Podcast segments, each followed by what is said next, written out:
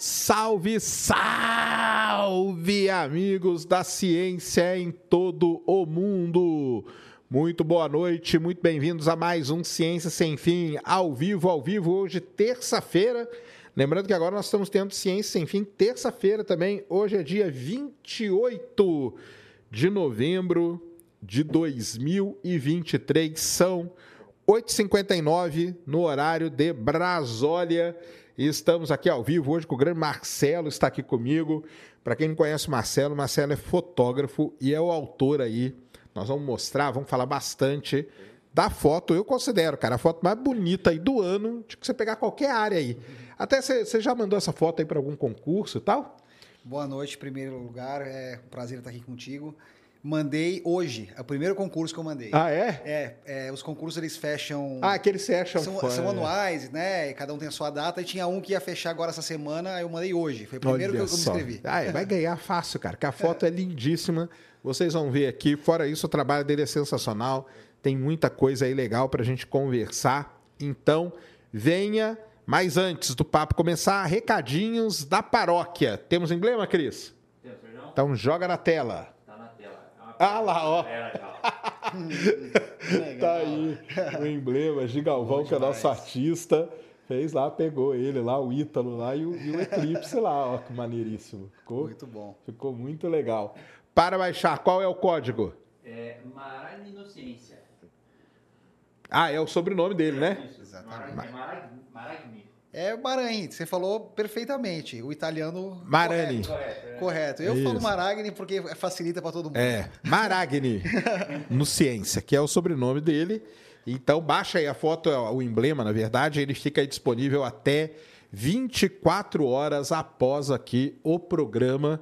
Então, corra lá e garanta o seu lá no nv99.com.br barra Ciência Sem Fim, você baixa, por lá também você manda pergunta. Então mande aí sua pergunta, pode mandar seu vídeo, pode mandar seu áudio, pode mandar pergunta aqui pelo YouTube também que eu estarei vendo. E quem está aqui hoje com a gente, prestigiando sempre a Insider Story. É o seguinte, né, galera? Acabou a Black Friday, mas não acabou a Black Friday, tá? Então, essa semana ainda tem. Ainda está valendo o cupom Ciência BF 15% de desconto. QR Code está aí na tela, o link está na descrição. Lembrando que lá no site da Insider já tem desconto. Então você soma os 15 e vai somando, o desconto pode chegar até 40%. Então, corra lá para você garantir última semaninha aí do ano. E vou fazer o meu jabá também, o Special Day Plus Premium, a minha plataforma, onde tem lá conteúdos exclusivos para todos vocês que gostam de astronomia.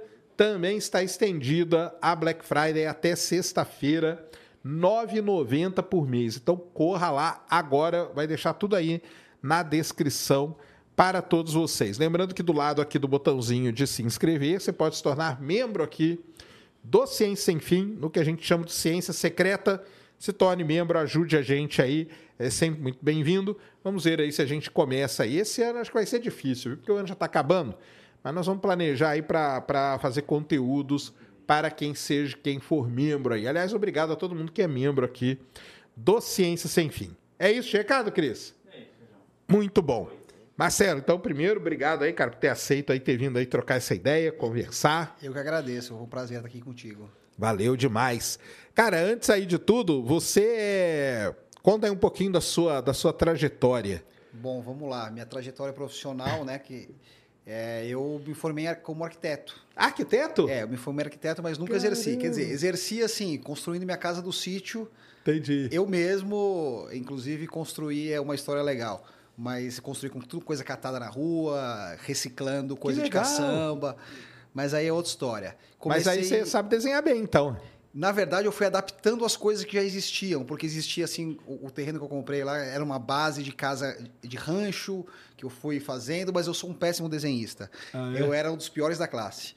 mas é, já na época da faculdade eu já fotografava, comecei, na verdade, na época do colégio com os amigos, fotografando com filme, Com filme. aquela dificuldade, Toda, Dificuldade. toda aquela mesada que ia para filme revelação.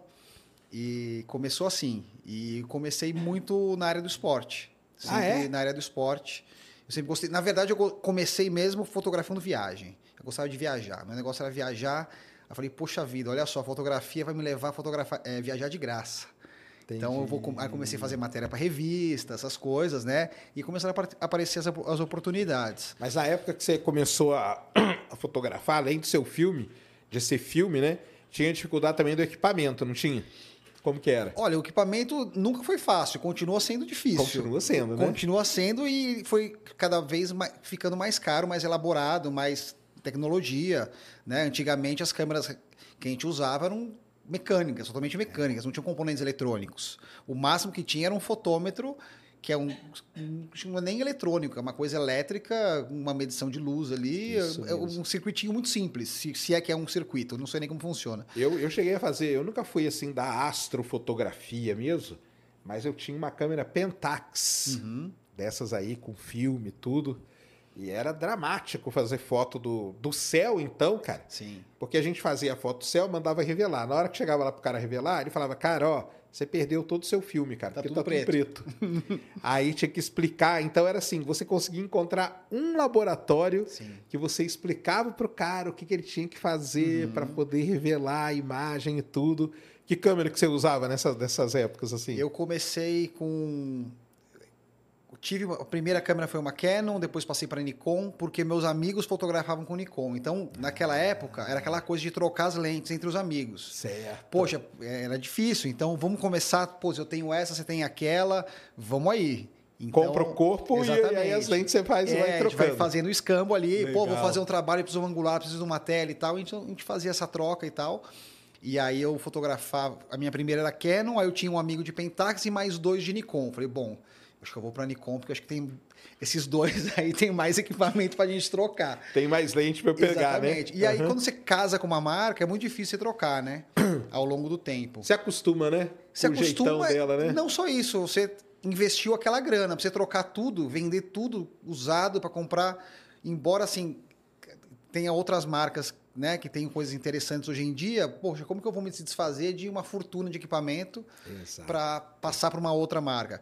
Mas a foto do Eclipse, o engraçado é que eu fiz de Canon, embora eu Olha use só. Nikon, porque eles ajudaram, me ajudaram e me emprestaram equipamento. que Eu não tenho uma lente daquela. A gente vai chegar nisso. Entendi. Mas eles foram super parceiros e, e me conhecem, conhecem meu trabalho e de primeira falaram, não, vamos lá, a gente vai emprestar equipamento para você. Legal demais. É. Mas então você começou e, e- e a foto é sempre assim, né? É, a foto ela tem toda uma parte técnica, né? Muito. Obviamente, né? Mas ela tem toda uma parte artística também, né? É, tem eu- o olhar do fotógrafo, né, cara? Eu, eu digo que a fotografia é uma mistura de exatas com humanas. Sim. Então, é assim, é um balanço. Então, você não pode ser muito exato nem muito humano. É um pouco dos dois. Então, assim, é um equilíbrio muito interessante. Se você é muito humano, talvez você não seja técnico o suficiente. E se você for muito técnico, talvez você não consiga ter aquele olhar mais. Então, é um equilíbrio, né? É uma coisa que permeia esses dois lados aí da. Né? É, da fotografia, né? Porque a foto ela vai muito do olhar, né? Às vezes você tá no, no ângulo certo também, né? É, e, e a percepção de você antever as coisas, né? A fotografia é muito isso. Você antever o que vai acontecer. É, você perceber... é, Muito na fotojornalismo, o cara já saca, pô, aquele cara vai fazer alguma coisa ali, eu vou Já é- vou pegar ele, né? é ele, né? Então é isso. É, então é fotografia tem muito disso. Então essa essa essa Esse balanço aí, né? Exatamente. Você ficar esperto no que está acontecendo. Assim, fotógrafo é um, é um bicho muito ligado, né? E você foi o quê? Fotógrafo amador, então? Você fotografava Eu sua- comecei suas coisas exatamente. e tal? Comecei como, como fotógrafo amador e fotografando viagem. Aí eu percebi, poxa, se eu produzir por conta própria, eu posso vender para revista. Aí tinha umas revistas na época que eu vendia. Aí depois a partir passou que eles começaram a me pagar para viajar e assim foi indo, né? Mas chegou a fazer fotojornalismo? Não, eu me, eu sou autodidata na fotografia. Autodidata? É, eu sou autodidata. Cara. E eu sempre me, eu sou muito curioso. Eu sou um cara curioso. Eu gosto assim de fuçar as coisas, como as coisas funcionam. Tem um monte de história legal para contar. Eu gosto de entender como as coisas funcionam. Isso putz, me fascina, assim. Eu consigo arrumar um carro se precisar, eu consigo. Eu aprendi a fotografar, eu, eu moro numa vila, são 27 casas. Vira e mexe um vizinho. Marcelo, dá uma olhada aqui, ó. Não tá saindo água da torneira? Você sabe me dizer o que tá acontecendo? Tem Que água na legal, casa? Não, vamos lá, eu vou lá e dou uma olhada e acho a solução. Então é, é por aí, assim, eu gosto de entender como que as coisas funcionam. E a fotografia nasceu assim para mim. E fotografando com esses amigos, a gente ia trocando muito, né? Olha lá, eu fiz assim, nossa, eu fiz assado, olha só o resultado que deu. E foi muito bacana, foi muito saudável, né? Ia testando, né? Exatamente, um processo empírico. Empírico total. Ainda mais no, no filme, né? Que você não vê na hora. A, a curva de aprendizado hoje com a fotografia digital, agora faz bastante tempo, né? Que tem, mas assim, é, a curva de aprendizado é outra. A gente aprendia muito devagarzinho na minha, quando eu comecei, porque ia lá, fotografava, a gente fazia uma viagem, se a gente levasse 10 filmes, nossa, você está ostentando aí 360 fotos, que loucura. Hoje você faz em um dia, assim, tem trabalho que eu faço 5 mil fotos, às vezes, num dia, dependendo do trabalho, que é uma coisa muito pauleira tal, às vezes é isso. Entendi. Sabe? É outro volume, é outro aprendizado, e você já vê na hora, pô, peraí, deixa eu consertar isso aqui. Às vezes uma iluminação. Antigamente se usava muito fotômetro. Muito. Isso hoje em dia praticamente quase não se usa. É um fotógrafo ou outro que é mais purista que acaba usando. Mas antigamente você media a luz e tal. E aí tinha alguns fotógrafos de moda, inclusive, que usavam um, uma Polaroid para fazer um teste. Sim. Ah, a luz deu certo, é isso. Aí agora eu coloco o filme e vou fazer a foto para valer. Né? Caramba. Hoje na digital qualquer câmera, né? Qualquer câmera, câmera, câmera do celular, tudo e, e Não, é- pra galera aí que é, pra galera aí que é nova e que não, não conhece, né? Você, tinha- você comprava primeiro que tinha um número limitado de poses, era 12, 24, 36. Exatamente.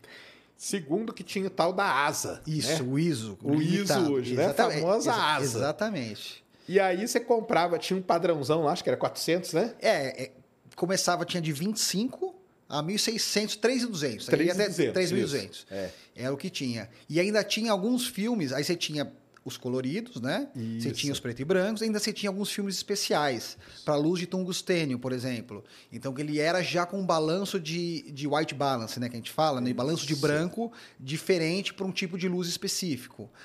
Então, nossa, eu olhava os catálogos de filme e falei, nossa, que legal, olha isso. E aí você tinha os filmes e- e, é, negativos e os positivos. Você tinha os cromos, né, que eram os positivos, e os negativos, que era o filme mais comum que se vendia por aí, é, que tinha uma qualidade um pouquinho inferior. Então você fazia o negativo para virar o positivo depois que era a foto impressa. E para revista e tal, a gente usava direto o positivo, né, o cromo, que ele era escaneado e para ser impresso. Ah, positivo eu nunca cheguei a usar, como que ele era? É, é o slide. Ah, tá. Era o slide, que ele saía já o slide que você projetava na parede. Entendi. É, entendi. E a, e a- e a diversão, assim, a gente fazia uma viagem, poxa, vamos agora fazer uma sessão de slides. Pô, eu lembro disso aí muito. Cara, isso é eu muito- lembro é disso. minha, Uma minha, coisa muito legal. minha mãe me levava, cara, pra, na casa dos amigos Aham. Pra ver. O que, que nós vamos fazer hoje? Não, não. Hoje nós vamos ver as fotos que eles tiraram na viagem. Olha lá. Era um evento, cara. Isso. Eu lembro direitinho que era um evento. Aí você ficava Exatamente. lá, tinha aquele negoção e a pessoa ficava lá. Isso. Tinha o carrossel, É. você botava no carrossel, escolhia a ordem e tal. Era assim mesmo. É. Eu fiz uma matéria aí na USP, quando eu estudei, eu fiz geofísica, mas eu fiz uma matéria optativa que é chamada História da Arte. Aham. E História da Arte era só a professora contando as viagens dela. Era Olha só isso. demais. E era só, cara, centenas de carrosséis desse aí. Porque ela tinha tudo fotografado, Sim, claro. tudo em filme. E aí ficava a aula inteira. Eu falava, caramba, um dia eu até falei pra ela, caramba, que nostalgia. Eu tô lembrando quando eu era pequeno, minha mãe me levava nesses. Era um evento isso, né? Com certeza. Na minha, na minha faculdade eu tive História da Arte também, e o professor era, assim, foi o meu melhor professor. O cara, ele rodou o mundo filmando em Super 8. Não era foto, era vídeo. E aí, cada aula dele era um filme que ele tinha feito em Super 8. Que demais. E ele era húngaro, se não me engano, e aí ele tinha um sotaque meio difícil de entender e tal. Aí ele botava uma música, ia passando o Super 8 dele, ia explicando por cima e acabou. Não tem prova, não tem É, nada. assim mesmo. É isso, foi maravilhoso. É demais, Ótimos né, tempos. Ótimos tempos É. mesmo, né? Mas ah, eu, hoje, cara, sei lá, hoje você perde meio um pouco. Igual você falou, cara, você vai num lugar, você faz 3 mil fotos, você nem volta e nem vê aquelas fotos, cara. eu tenho que ver no meu caso, porque Você eu preciso, tem, né? porque eu preciso editar, entregar né? e tal. Mas, Mas é assim, isso, no dia a dia, né, cara? Pô, Acaba virando um. você acaba se perdendo, né? Essa coisa, a gente perdeu o hábito de imprimir fotos. É. Isso, poxa vida, imprimir fotos é uma coisa muito legal, né? De você, putz, eu vou pegar um álbum aqui e vou olhar. É isso mesmo. O último álbum que eu fiz foi quando nasceu meu segundo filho. O meu foi o meu primeiro. É, porque O meu assim, segundo tadinho, na tem verdade, não, na verdade assim, eu fiz o álbum do primeiro filho, né, Pra ele ver como ele era quando ele Crescer e é, tal. é, porque quando chegou o meu segundo, deixa o primeiro entender o processo, né? Como é que foi. Aí ele viu ele na barriga, ele viu ele na, na maternidade, porque ele tá, né, para ele vivenciar, Sim. o que- entender, né, como é, o que está acontecendo com esse moleque que tá chegando agora. Eu já vivi tudo isso que não lembro, né? Então aí nas fotos a gente eh, usou esse álbum para uma forma até didática. Claro. E, mas foi o último álbum que eu imprimi. Pô, cara, e álbum é um negócio sensacional, É. cara. A gente não imprime, cara. Você vai pegar aí, você vai gravando, você vai tirando, aí você põe as fotos, hoje você põe na nuvem. Põe na nuvem, né? exatamente. Aí você nem lembra, mas caramba, que foto que eu tirei. Exatamente. E eu acho que na época do filme, nós tinha dificuldade, mas você tinha ali, era uma grande gratificação. Você vê, você imprimir. Cara, tá aqui a foto, cara. Era muito seletivo, né? Muito seletivo. Você era muito seletivo falar, no cara. que você É fotografava. Você, mesmo. a decisão da foto demorava. Hoje em dia, as câmeras é, top de linha, vai, é 20, 30 fotos por segundo, É. se bobear, dependendo do, do jeito que você está usando.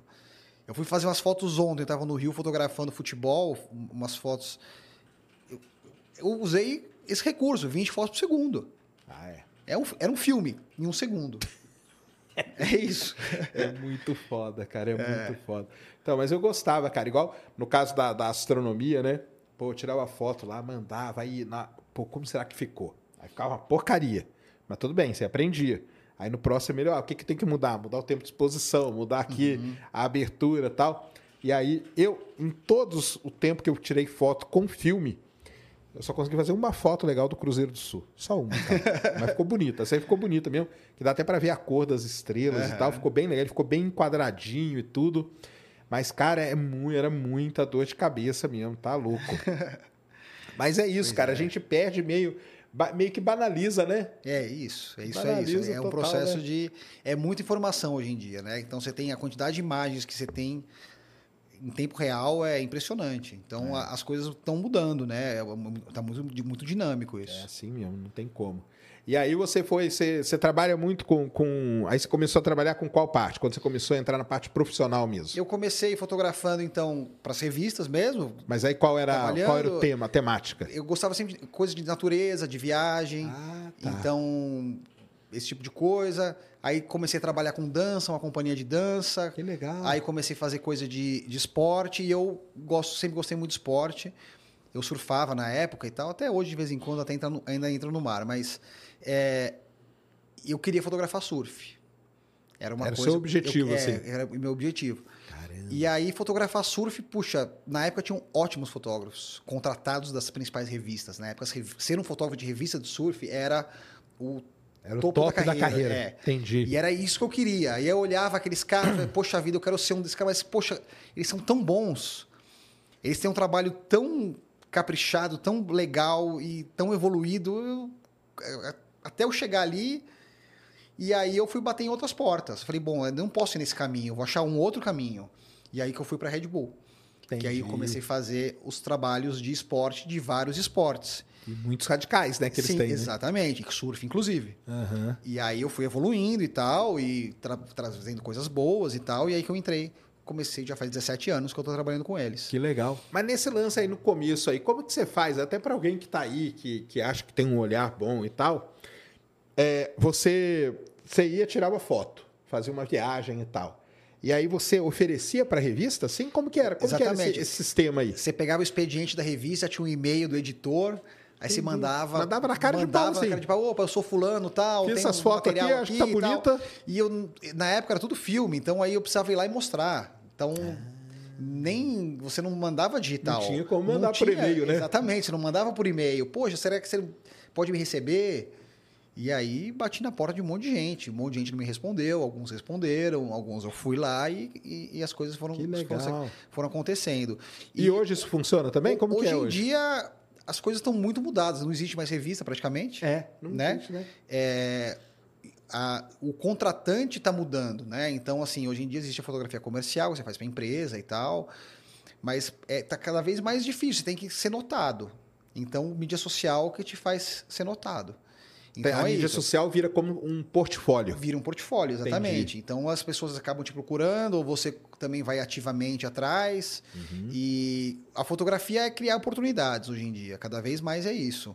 Então, assim, tem muita gente que quer criar oportunidade e oferece o trabalho de graça. Eu não acho que o caminho é esse. Você tem que criar oportunidade para criar o portfólio, mas você não vai entregar isso de graça. Então é, é muito difícil, assim, porque às vezes você quer fotografar alguma coisa que é muito legal e como que eu vou conseguir estar ali, ser credenciado, entrar? E aí tem muita gente que faz isso, acaba se oferecendo. Então é um mercado que está muito difícil, assim. Então é, é para se consolidar e tem muita gente também, é muita informação, acesso ao equipamento muito mais fácil hoje em dia, você aluga equipamento. Você aluga, Eu conheço fotógrafos que nem têm equipamento, que acabam hum, alugando e então não, é, é, é um trabalho, é um mercado difícil. E como você vê a chegada do celular nessa história toda, cara? O celular é mais uma maneira de fotografar. Eu acho que é, é válido. É, É bem mais dinâmico, né? Porque Você tá ali, Exatamente. você já. Sim, mas tem coisas que assim tem a ver não só com a câmera que você capta, mas assim a iluminação que você faz, o momento que você escolhe, o jeito que você usa, a lente do celular que você está usando. Então você percebe quando o cara sabe fotografar e quando não sabe. Você desculpe, você sabe o que é uma foto boa, o que não é uma foto boa, o que serve, o que não serve. Né? Então, é, é- aí tem um- uma questão artística, né? Tem uma questão de, de, você, ver, de você ver a qualidade. Então, é, antigamente era muito legal, porque tinha os editores nas revistas, e eram uns caras, assim, muito bons e muito críticos. É, os caras, assim, falavam, não, aqui tá ruim por isso, aqui você não tem uma unidade, você não tem... E é isso, assim, é muito legal. Cara, E fazia uma avaliação mesmo é, da sua foto. exatamente. O cara Entendi. olhava o trabalho como um todo e falava, não, isso aqui não tem qualidade pra gente botar na nossa revista. Caramba. Né? E, e é super... Isso foi ótimo pra mim. Foi um aprendizado. Vários nãos que eu, ouvi- que eu ouvi foram maravilhosos, porque isso me elevou e me fez ter um senso crítico muito maior. Entendi. Isso é muito importante. Hoje em dia, você vai lá, faz uma foto que você está querendo, poxa, acertei, é isso aí. Aí o cara fica ali achando que tá. Mas, poxa, tem que muito para evoluir ainda em várias outras coisas, né? E ser fotógrafo também é você entender o que o cliente quer e se comprometer a entregar da maneira que ele quer e, e da maneira e, e ser responsável pelo que está fazendo. Então, e tem- são várias questões que envolvem a, prof- a- a profissão, né? com É- certeza. É, uma coisa muito ampla. É muito amplo, muito complicado, é muito complexo tudo isso, cara. Uhum. E as pessoas acham, né, que só tem.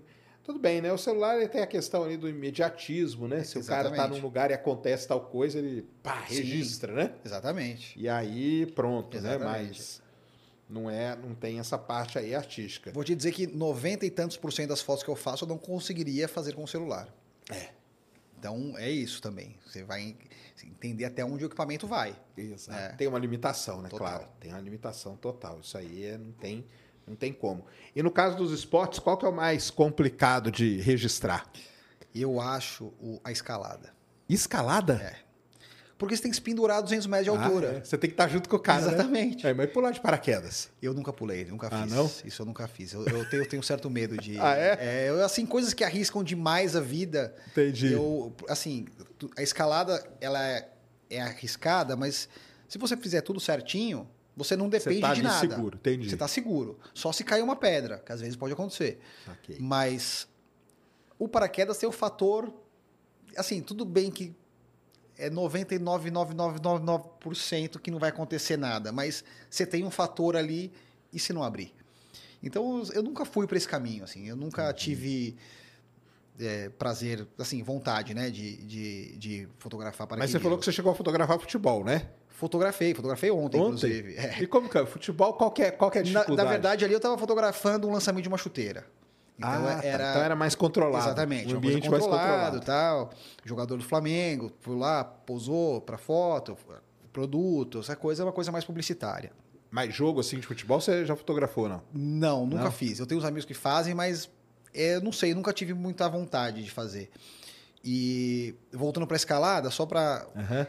Então o que acontece? O cara escala, como é que funciona? A corda, ele vai subir, à medida que ele vai subindo, ele vai passando a corda. E para eu subir, ele- pre- precisam me ajudar a colocar umas cordas fixas, que são outras cordas, não são as mesmas que eles estão usando. Ele faz um E a- caminho já pra você. É, e aí você, eu subo pela corda. E isso é nossa, cansativo demais, demais. Você usa uns equipamentos né, de escalada, que, E, que é e o, fora o seu equipamento que você tá levando. mais o é? equipamento e mais a água, principalmente. E eu fiz. E o mais legal, acho que a escalada mais legal que eu fiz eu foi quando eu dormi pendurado na rocha. Aonde? Foi na norte de Minas, chama Pedra Riscada. Sim, É um monolito de rocha, Sei uma é. rocha incrível, acho que são 700 metros de altura. E aí a escalada é dividida em dois dias. Aí você escala metade, dorme pendurado e, e- e- aí a outra metade. Nossa, estava tão cansado que o que choveu eu nem percebi. Caramba. Eu dormi ali no porta-LED, né, que é uma, uma maca que você pendura. É a cama, cama pendurada, é isso? Exatamente. Aham. E foi muito legal. E esse ano passado eu fiz uma aqui no Vale do Ribeira, na maior boca de caverna do mundo. Caverna do Diabo, não? É, caverna. Ixi, agora fa- falhou o nome. Não é Caverna do Diabo, me falhou o nome agora. É ali no Petar, né? Isso, no Naquela Petar. região ali, né? Exatamente. Ali eu conheço bem, porque eu sou É, geólogo. ca- chama Casa de Pedra. Casa, ah, sim. Casa de A Pedra. Casa de Pedra, Casa de conheço Pedra. muito. A Casa de Pedra, ela tem a maior boca de caverna do mundo, são 200 e tantos Eu metros. sei, você ficou pendurado lá nela? de duas a três vezes. Eu, eu subi Jumarina até a metade, depois eu dei a volta, desci duas vezes também. E ali é um pouco mais é, tenso, porque você descola da parede, né? Sim. Então você fica muito longe da parede, uns 10 metros. Às vezes, assim, só o contato com a parede me dá conforto. Entendi, já dá aquela segurança. Mesmo sabendo que eu não vou conseguir me segurar em nada se arrebentar a corda. Entendi. Mas aquilo me dá um certo conforto de beleza. E aí quando você tá longe, me dá uma tensão, assim. Saquei. É. Você fica totalmente solto, É, né? aí, às vezes você vê a, a corda raspando na rocha. Você fala eu, fiquei- agora. eu, dei uma panicada esse ano. Esse, de- desse Aí ali trabalho. na, na, na Casa de Pedra, você fez o quê? Você desceu de é, rapel? Isso, eu desci de rapel. Rapel. Só que eram fracionados, né? Se eu não me engano, eram seis cordas. Então você sai de uma, entra na outra, sai de uma, entra na outra. E assim você vai descendo e, e entrando na. E aí nesse aí você tava fotografando paisagem ou você tava Não, fotografando, fotografando alguém? a escalada. O, Ah, a o- escalada o Felipe Camargo, o, o- atleta, ele foi o primeiro cara a escalar. Caramba, que E legal. é a maior via do, da América do Sul, se eu não me engano. E aí ele conquistou. Então foi um projeto que ele chegou lá, olhou para a rocha e falou: vamos fazer uma via aqui. Ficou um mês para Planejando. achar o caminho e ir procurando e limpando a rocha, tirando as pedras soltas e com autorização do parque e tudo, da Fundação Florestal. E aí fez e aí eu fui fotografando. E aí eu falei: e aí, qual que é a parte mais difícil? Aí lá no meio, lá em cima, 180 metros do chão. Eu falei, beleza, é lá que a gente vai fotografar, porque a foto é mais impactante. Que maneiro. E foi demais, porque aí a gente fez a foto com a boca da caverna no fundo e é demais aquilo ali. Que demais. E, e dentro de caverna, já fotografou? Já.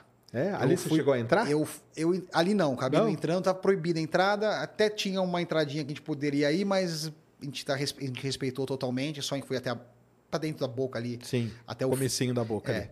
Eu fui no, no Parque Estadual de Terra Ronca, em Goiás. Sim. Incrível aquele lugar. Eu passei um ano novo lá, ano 2000, doi- 90 e pouco, alguma coisa assim. Foi muito legal. Fotografei, super divertido. Também já fotografei na Chapada Diamantina. É, também tem umas cavernas lá. Até diverti, super divertido. Cê, cê go- a, a natureza, né? Fotografar a natureza, ela te dá a, a chance, né? De fazer composições, né, cara? É, o meu grande lance, assim, eu sou muito movido pelas coisas da natureza, os fenômenos, né? Entendi. Eu cheguei nessa eclipse por isso, assim, eu gosto dessas... A fotografia me leva a lugares, né, que eu não iria e a ver coisas que eu não veria Uhum. se não fosse a fotografia. Então, poxa, outro dia eu estava no Pico do Corcovado de Ubatuba. Uhum. Fui lá ajudar um amigo a fazer um trabalho que estava estruturando as trilhas. Poxa, eu vi um negócio assim que a minha sombra foi projetada numa nuvem baixa com um halo. Caramba. Um negócio Ah, assim incrível. É aquele. Esse aí tem um nome para ser feito. É, um negócio incrível. Tem assim. um nome. Eu- é eu- o... Eu nem sei o nome disso. Eu sei que foi assim uma coisa muito, Vou procurar aqui. sabe, coisas que, que E aí acontecem. você fez a foto? Eu fiz com o celular. É? É que, foi, é o que- a que eu tava na mão. Aí eu fiz ali a foto, postei no Caramba! stories na época.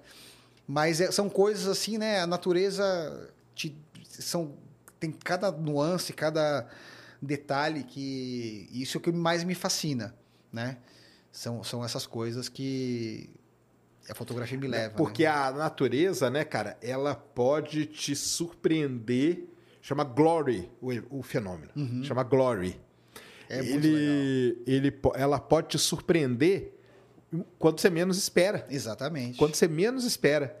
Igual, por exemplo, teve uma determinada formação de nuvem ali, com um determinado ângulo do sol, pum, apareceu aquilo. Exatamente. E é um foi negócio rápido. meio que. insta- Isso que eu ia falar. É um negócio instantâneo.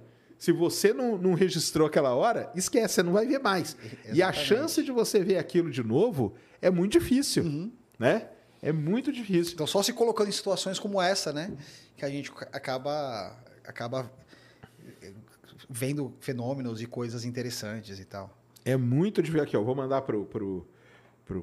Tem, tem uma galera que é, é- Esses fenômenos óticos da natureza, cara, eles são é, umas coisas incríveis, cara.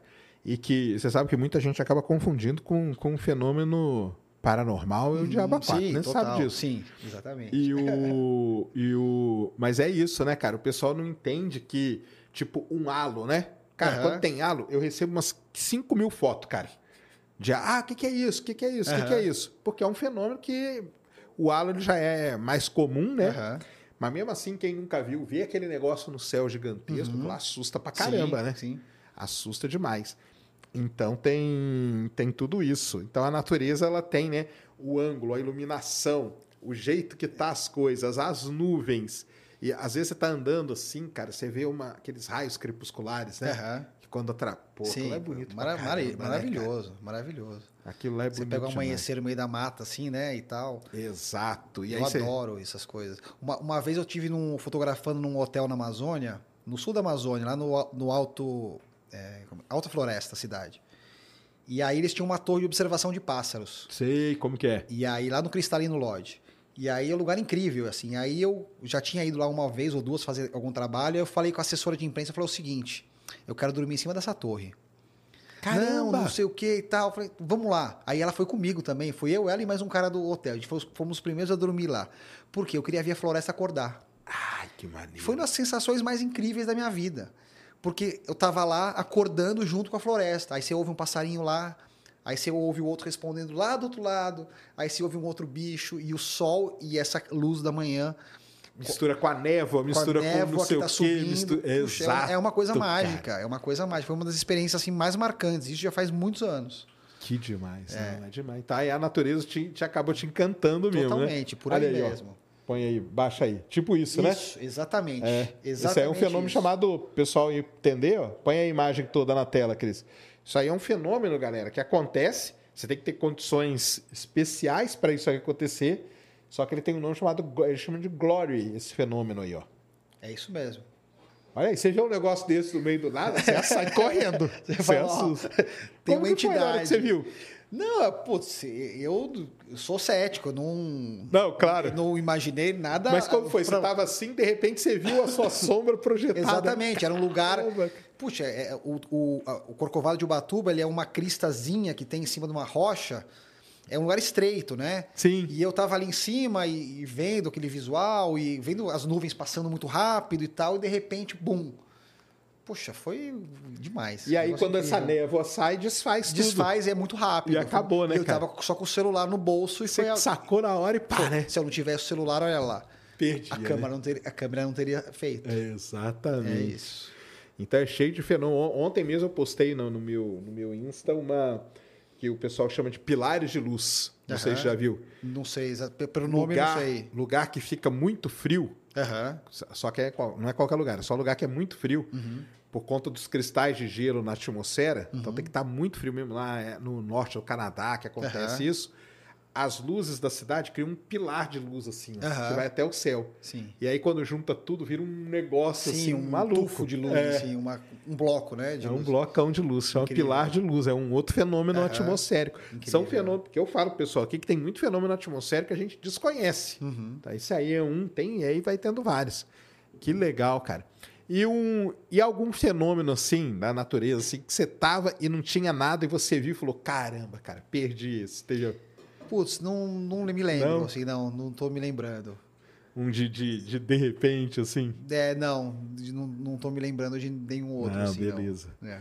E o. Então você. Escalada, você falou que é o mais difícil por conta da situação. É, a situação. Você Mas e o coloca- surf? Porque o surf, se você, você fotografa, é o cara que fica ali na praia ou você é o cara que vai lá no mar? Os dois. Os dois? Os dois. Pô, mas aí no mar é foda também, não? Mas aí eu já, desde os 12 anos eu surfo. Ah. Então eu sei li- lidar com o mar, né? Então você lidar com o mar é muito importante. Não adianta você ser um fotógrafo do nada vou lá fotografar dentro d'água. Até você saber lidar com o timing das coisas é difícil, né? E eu sempre me dei muito bem dentro d'água. Eu sempre gostei de estar dentro d'água. Ah, eu gosto de ficar na água, Você fotografar. sente seguro ali. me sinto seguro, me Legal. sinto bem, me sinto à vontade. Isso é importante, né? Sentir à vontade, é o primeiro ponto. É claro, quando tem muita correnteza, quando o mar está muito grande, não é desses momentos eu não vou estar ali. Talvez não.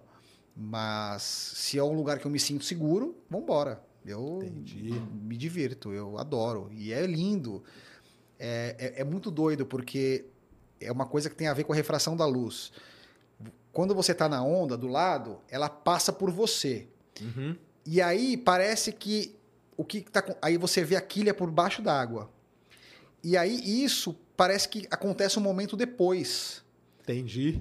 porque tem a ver com Sim, porque a refração dá aquela distorcida. Exatamente. Então ele está Aquilo mais para trás. pra trás. Exatamente. Exato. Então parece que a pessoa passa, mas a quilha passa depois. Mas na verdade não, é a refração da luz Claro. que tá, você está vendo mais atrás. Então assim, é muito mágico Que também. legal. E você vê a onda em lugares que a água é muito clara, e você consegue ver a onda por trás, é uma coisa muito bonita.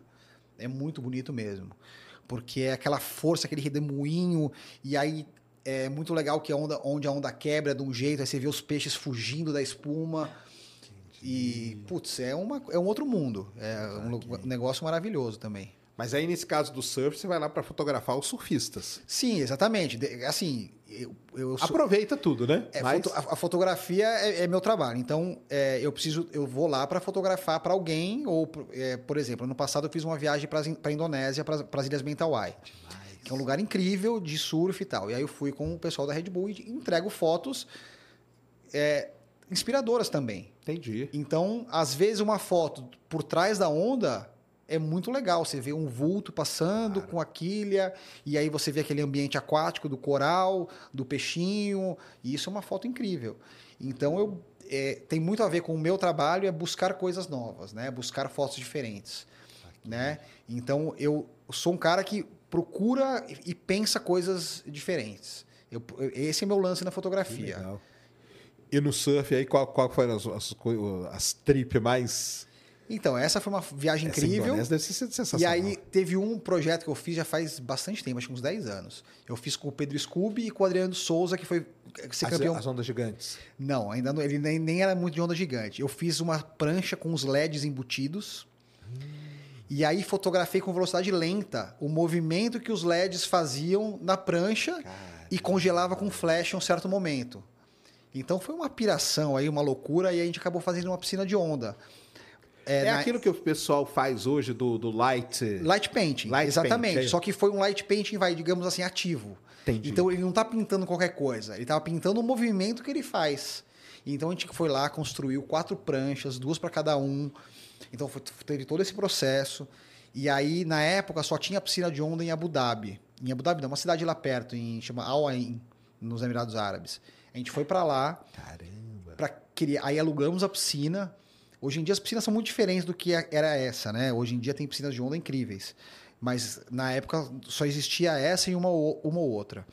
E aí apagamos as luzes do lugar, porque era alugado pra gente, e aí fizemos com um pouco uma luzinha ou outra para eles poderem enxergar a onda, e aí criamos essa, essa maluquice aí. Então foi uma super maluquice que a gente fez e foi muito legal, o resultado ficou bacana. Que legal. Eu vou postar um dia desses aí de novo, quando a gente tem um make-off bacana disso. É, olha só. E, e a onda gigante, você já foi lá na, naquele Nazaré, né? Que o pessoal Não, costuma. pior né? que há dois anos era pra eu ter ido, tava com a eu tava com tudo pago, mas eu tinha um outro trabalho aqui, os dois da, da, da Red Bull, e aí a gente falou, putz, é melhor eu fazer o trabalho daqui, porque era mais importante, e eu acabei passando por um amigo e ele foi pra Nazaré no meu lugar. Cara. Ele tava morando em Portugal, ele foi pra Nazaré no meu lugar, e eu não vi as ondas gigantes. Que Você eu, tem vontade. Vai ainda, Muito- né? Ah, um dia eu vou, com certeza, com certeza. Mas ali pra fotografar ali de dentro deve ser Ah, não, ali cara. de dentro, ou você tá no jet ski, tem, tem fotógrafos especializados nisso, eu não acho que eu não me meteria, Porque você tem que ter muito conhecimento do lugar. Do lugar. Então, é muito conhecimento de como se movimentar. E você não fica na água, você fica em jet ski. Entendi. Então, você faz de dentro d'água do jet ski. Então, você Tá. tem um escape rápido e também você não se coloca na zona de arrebentação. E como é uma massa d'água muito gigantesca, a movimentação do, do oceano ali te joga e você não percebe. Uma vez eu fui fotografar uma onda que chama Urca do Minhoto. Fica no Rio Grande do Norte, a 20 quilômetros da costa. É um lugar que tem as plataformas de petróleo da Petrobras. Sei, conheço ali. E não sei se dá 20 quilômetros, acho que dá um pouco menos. Uns 10 quilômetros deve dar. É aquelas ali que você vê da praia, né? É mais pra dentro. Um pouquinho é, mais pra essas dentro? você não consegue ver. Fica, Ah, no- tá. fica na região de Galinhos, Sim. é, lá pra cima.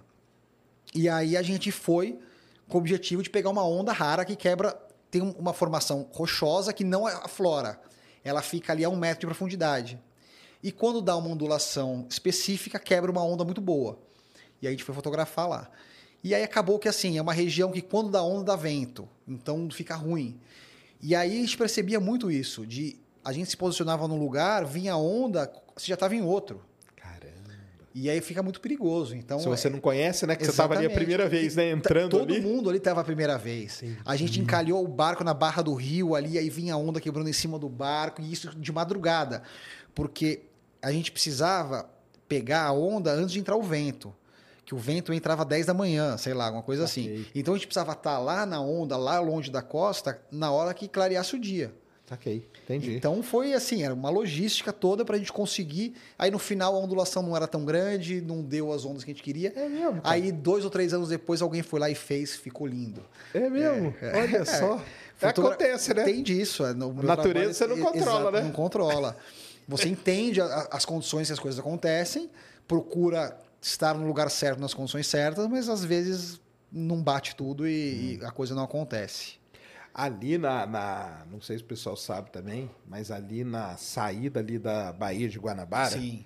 Tem Tem ondas grandes. Tem uma onda gi- muito grande. Cara, é uma condição onda- bem É específica. muito específica, né? Bem específica, exatamente. E eu já eu trabalhei embarcado em plataforma e eu, eu ia muito de helicóptero, mas eu já fui de barco. Uma vez nós saímos, fomos de barco, cara.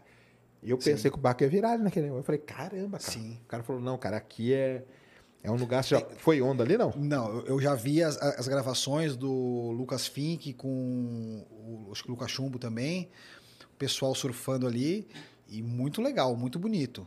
Muito bonito, né, cara? mas. Mas dá umas ondas ali violenta, dá- é uma cara. condição específica, É. né? Acontece uma ou duas vezes por ano, né? De ver Isso. onda muito grande ali, mas muito bacana. É, E tem o visual do Pão de Açúcar, né? Tem, não. Ali dá umas fotos. Ali sim, imagino as fotos que não dão ali. Então. O Rio de Janeiro dá muita foto bonita, né? Ah, com certeza. Rio de Janeiro é incrível. É, né? Rio de Janeiro. A é paisagem ajuda pra Nossa. caramba, né, cara? É tudo ali. Você... Para quem gosta de fotografar a natureza, assim, pô, esse alinhamento das montanhas, né? É. Quando você vê de Niterói, aí você tem aquele alinhamento que você tem o Pão de Açúcar, o Cristo, a Pedra da Gávea, antes um pouco os dois irmãos, tudo na mesma Isso. imagem com o pôr do sol de fundo. Uma coisa maravilhosa. Isso é um negócio sensacional. E o Rio de Janeiro tem possibilidade de todos os esportes, né? Você tem tudo ali na cidade. O que você quiser fazer, você tem. Ah, é, lá tem escalada, tem, Tem surf, tem, tem tudo. asa delta. Exatamente. tudo, né? É verdade. Tem tudo lá. É uma cidade privilegiada, com certeza. Que coisa sensacional, cara. É, ali no, no- na, na, astro- na astrofotografia, o pessoal gosta muito de tentar pegar a lua com o Cristo, sabe? Tem uma foto incrível. Tem uma foto Foi incrível. feita esse ano, se foi, não me engano. Foi feita esse ano, isso mesmo. Foto incrível, cara de Niterói. É, eu nem lembro o nome do fotógrafo agora, mas o, pô, o cara. o Mesmo planejamento que eu fiz. E planejou, É a hora procurou, certa e tal, Exatamente. o ângulo e tentou, tudo, né? E tentou. Só que o, o grande lance da diferença do eclipse para a Lua é que acontece todo mês. É, A Lua tá em todo mês ali, a Lua cheia, né?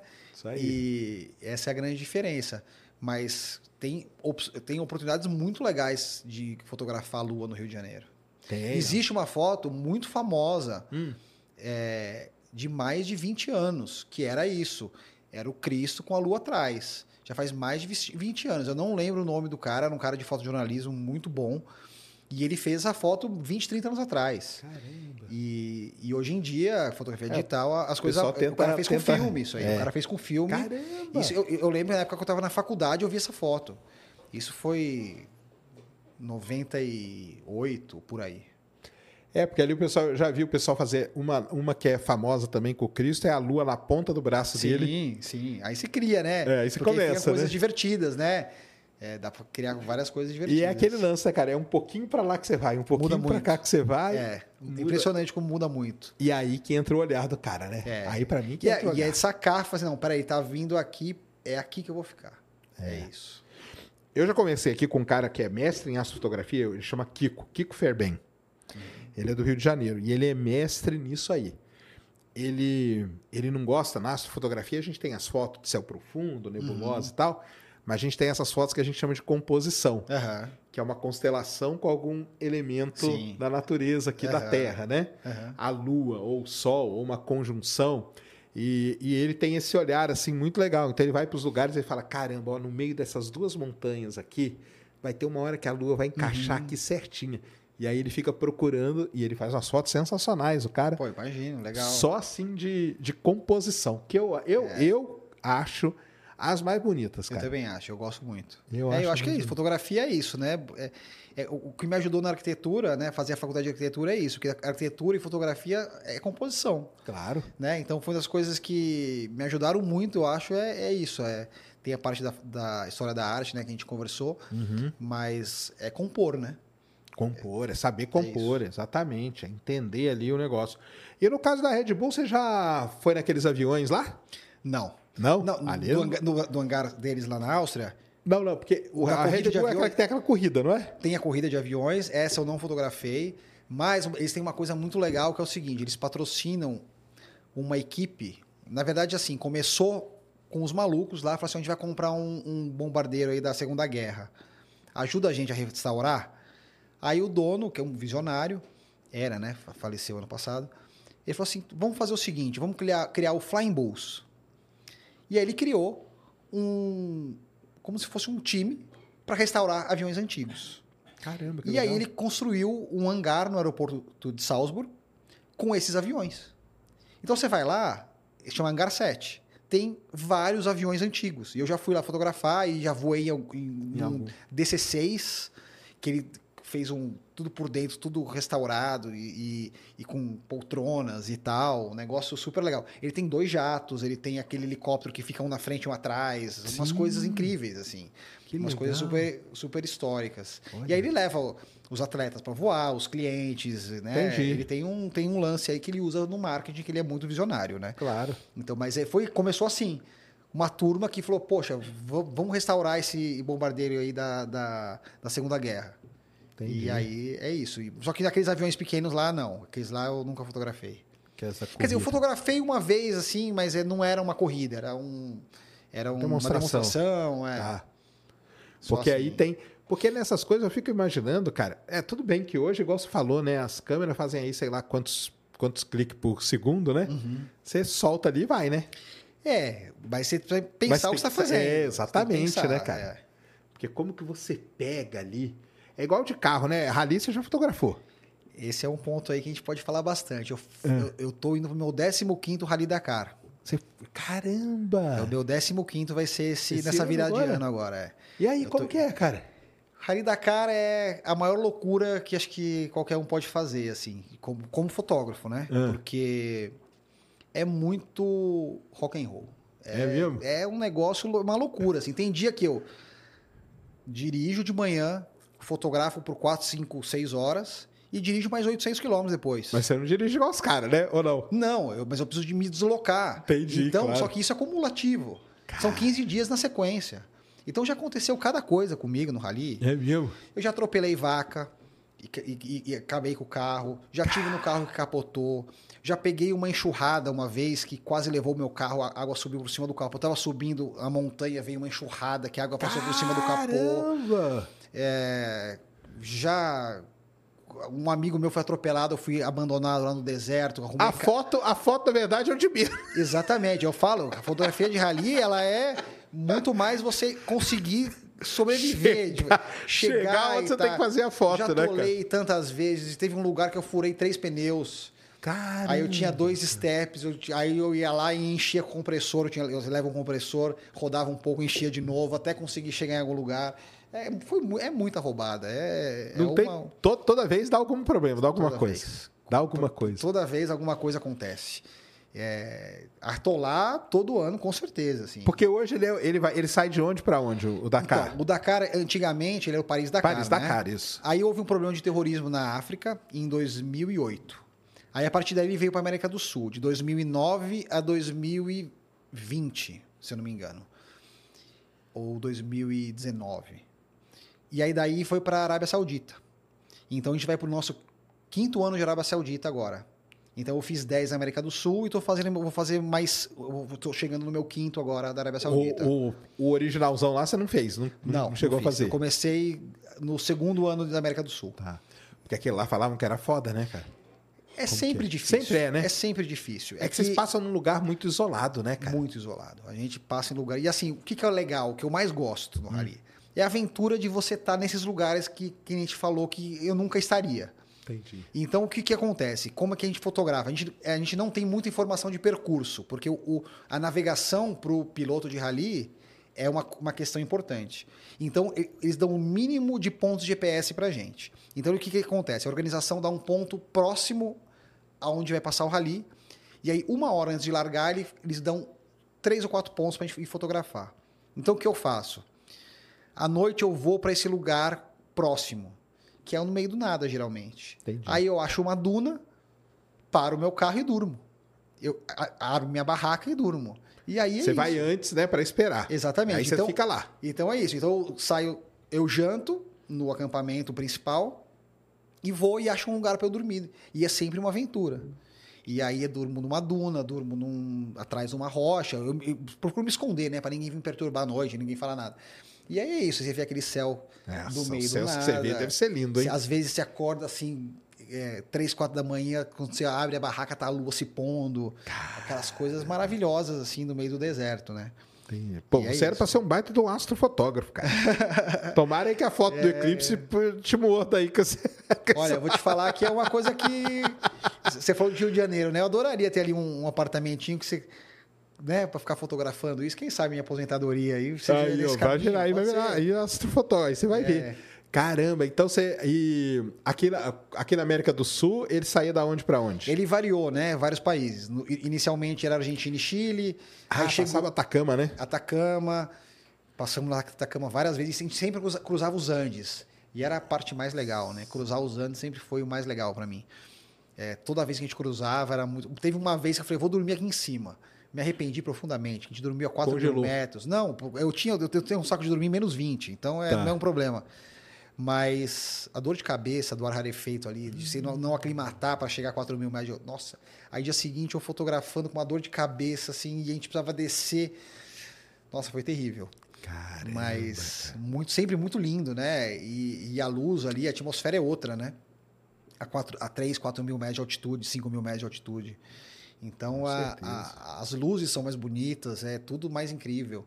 Então, então a- é, o rally ele aconteceu na Argentina, no Chile, passou pelo Paraguai, passou pela Bolívia algumas vezes e pelo Peru. Então são os países onde tentaram trazer para o Brasil, mas não conseguiram. Não deu. É, patrocínio ou licença de governo, não sei exatamente qual que foi a. Acho que é apoio de governo, de logística de.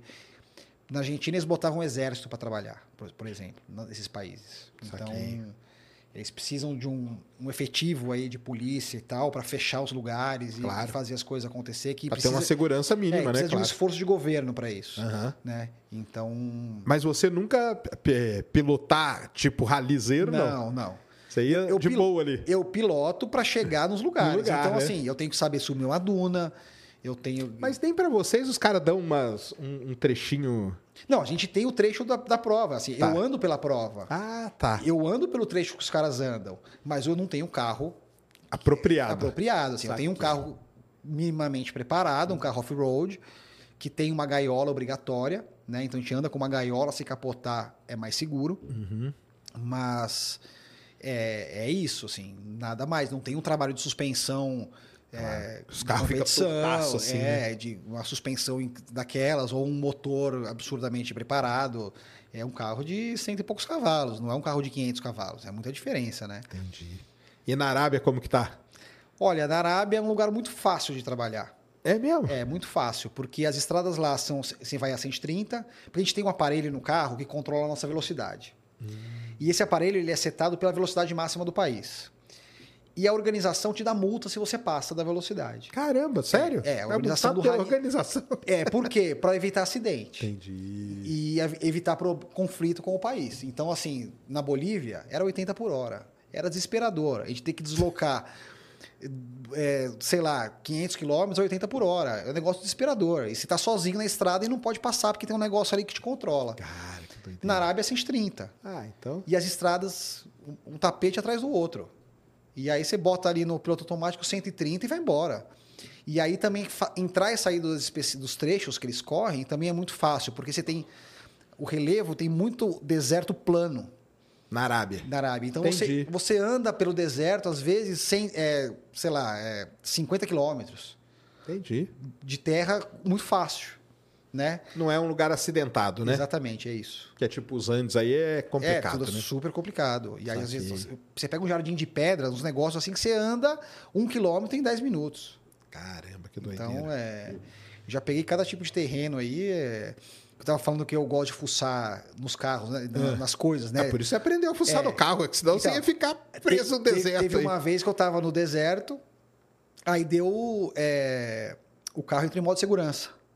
Falei, o que, que aconteceu? Eu tinha acabado de abastecer. Falei, nossa, essa- esse diesel que eu coloquei que tá batizado. Aí fui andando em modo de segurança, o carro não passava de 2 mil giros. Aí fui até o posto, tirei todo o combustível do carro, troquei, não era. Eu sei que eu rodei 10 horas para chegar em La Paz, era de, de descanso, conseguimos achar um mecânico, o cara viu, falou, ó, é esse sensor aqui que deu pau. E não existe para vender. Aí fiquei quatro dias com esse negócio, andando em modo de segurança, só- indo só pro comecinho do especial para fotografar, né, do Uhum. rally, para poder continuar entregando o meu trabalho, mas Não conseguia avançar. não consegui- Aí eu- os mecânicos, ninguém conseguia resolver. Até que um mecânico falou para mim: Você sabe como é que funciona aí esse sensor? Eu falei: Não. Ele falou: Aí transforma ener- é, temperatura em resistência elétrica. Aí eu falei: Ah, muito obrigado. Aí eu fui lá, ach- achei uma loja de componente eletrônico, cortei o fio, comprei um potenciômetro, substituí e botei uma potência qualquer Pra liberar. para liberar. Aí ele liberou. Olha só. E aí era um barato, porque assim, aí eu entendi que aquilo é- era um sensor na saída do, da, da combustão. Aham. Então, conforme fosse o valor, ele mudava a mistura. Do combustível. E aí Entendi. deixava o carro mais potente ou menos potente. Ah. então eu tinha o modo virgem e o modo né, mais. Claro. é, Você deu um suco para o carro, né? exatamente, foi muito legal. Pra ele ficar. É, Essas coisas, essas coisas que a gente vai aprendendo Que aí. legal, é. cara. Mas demorou quatro dias. Quatro dias, mas esse cara me deu a luz. Entendi. Que me explicou, porque eu achei que era um negócio mais complexo. Eu pensei que o cara ia falar, arranca isso aí, cara, que você vai ver que funciona perfeito. Não, era um negócio muito mais, muito mais simples do que eu imaginava. Entendi. Eu nunca tinha parado pra pensar o que era aquilo. Que doideira. E desses perrengues todos, assim, qual que foi o maior que já passou no rally? Ah, esse de atropelar a vaca foi o É pior. é. Aonde que foi? Foi na Argentina. Gente- eu tava à noite lá e deslocando, e aí entraram umas 5, 6 vacas na estrada, eu consegui desviar e peguei a última, 100 por hora. O carro quase capotou, fiquei em duas rodas e tal. Foi, É, foi puxado. uma vaca 100 por hora dá um estrago, né, cara? Pois é. Nos dois anos atrás, eu parei na costa... Tinha um carro pegando fogo na beira da estrada. Eu parei para ver se era alguém do rally e tal. Veio um cara e bateu atrás de mim. E aí, aquele povo árabe muito doido, eu saí como culpado. Ei, isso é na Arábia. É, os caras falando, falando. Veio um cara da polícia, não sei o que, já me julgou como culpado. E, putz, foi um perrengue. E você não entende nada que tá acontecendo, ainda, ainda bem que nossa equipe tinha um cara lá árabe, ele veio, chegou, deu- chegou duas horas depois e tal, mas acabou que a gente conseguiu fazer que o seguro do rally pagasse o negócio. Mas eu tinha de pagar 5 mil dólares lá pelo estrago do cara. Caramba, Você parou pra ajudar o cara. É, eu parei pra ver, aí o outro me bateu atrás. Que loucura. loucura, cara. loucura. Que Esse talvez seja os, perrengues piores, né? Que você não sabe o que tá acontecendo, né? Claro. E fazer a foto no, no rally? Porque aí a foto fica é o de menos, é o mais fácil. É, a- a- a- é difícil você. É, é uma coisa que demanda muita experiência. E você achar o lugar da foto, Sim. você antever aonde vai ter uma ação boa, porque os carros são muito incríveis. E eles copiam o terreno de uma maneira muito fácil. Então, às vezes, eles passam no lugar que eu não conseguiria nem passar com o meu carro, ele passa tão suave, sem fazer. Então, fazer uma foto impactante de rally, eu preciso de um lugar que o cara salte, ou uma curva que levante muita terra, ou que uma roda fique para cima, outra para baixo, né? Então, eu preciso procurar lugares assim. E e aí é, é essa busca que a gente tem de tentar ir lendo o terreno e entendendo, poxa, aqui vai acontecer. Aqui vai acontecer a ação. E aí, uma vez que eu parei ali, eu não consigo me mover, porque o rally está acontecendo. Daqui um minuto passa outro, depois um minuto Claro, passa o você tem outro. que ficar ali até passar ficar- toda até passar todo a mundo. tropa, né? Exatamente. E acidente, já fotografou algum assim? Não sei, eu falo do, Ah, já fotografei um ou outro, mas nada É? muito sério, assim, nada. Não tô lembrando de nada que tenha sido realmente sério. O, o Rally, ele- o Dakar, ele tem uma coisa que até o- um pouco tempo atrás, todo ano morria alguém. É, eu lembro disso aí. É, ainda teve, na Arábia já chegou, mas assim, eles estão trabalhando muito na segurança, mas é, é muito é doído isso. Você tá lá no meio do rally e fala, poxa, aí vem uma nota de ó, hoje aconteceu isso, fulano. E, é triste pra mas, caramba. Felizmente eu não, não, não presenciei nenhum, Entendi. assim. E aqui, esse do Brasil, aqui dos Sertões, você já... Já fiz também, fiz Já? uns 10 desses já. Ah, é? É, fiz mais, mais- Ah, também é muito legal. E é justamente aquilo, você vai para lugares que não imagina que você iria. Exato. E aí você cruza o Brasil aí pelo meio. É, E é no meio do nada também. É no É, Brasil, mas é no meio do nada, né? exatamente. Você tem lugares aí que você conhece um Brasil que é, é o suco de Brasil. É, o que a gente né? fala. É, E, mesmo. é o gente vai ter- extrato, né? Exatamente. É o extrato é o que a gente, na grande cidade, a gente não vê que existe. Né? Que é 90% do país. Sei lá, Exatamente. 80% do país. É o, o Brasil que a gente conhece muito pouco. E os sertões proporciona isso. Essa experiência da gente estar nesses lugares e conhecer como vive esse povo, como que é o Brasil de verdade. Quando você chega com seus equipamentos, o pessoal vai falar, Ih, caramba, tá chegando um cara É, de outro é, planeta. a- a- acontece que, na verdade, eles é, dificilmente durante onde eles estão andando aparece tanta gente, né? Ah, sim, é mais Mas as- isoladão mesmo. É, às vezes é mais isolado, a gente procura. Mas vira e mexe, aparece uma criançada e fica vendo, e fica curioso e perguntando. É sempre legal, sempre divertido. É. E esse ano, por exemplo, a gente chegou num lugar, numa fazendinha. E, puxa vida, que povo hospitaleiro. Assim, a gente chegou, os caras já vieram, já trouxeram um bolo, e, e já vieram e já. Aí eu tava com o Starlink, aí eu abri a internet e falei, ó, tá liberado o sinal. Todo mundo pode Pode acessar. usar. E a família ficou feliz da vida. A mulher ficava o dia inteiro filmando. Ah, eu vou ligar pra minha tia. Aí ficava filmando e mostrava pra tia. Ah, eu vou ligar agora pra não sei quem. Não- Não é que ela fez uma live, não. Ela ligava pra cada uma. Pra cada pessoa, E- e pra mostrar. filmava. Olha que maneiro, E aí, cara. puxa, aí o cara trouxeram cuscuz com ovo frito pra gente. E aí o cara falou, não, eu vou ali tirar um leite da cabra pra vocês. Assim, que maravilhoso, assim, o povo hospitaleiro. Isso foi na fronteira de Pernambuco com a Bahia. Que legal, né, Muito cara? legal. E essa coisa de abrir o sinal de internet hoje em dia é uma moeda de troca, assim, É, é, uma, né? é uma aproximação que você faz que é incrível. Imagino mesmo. A, a Starlink estava me contando que antes né, ela tá ajudando muito o trabalho de vocês, né? Ah, com certeza. Os primeiros ralis que eu fiz, qual que era o grande lance?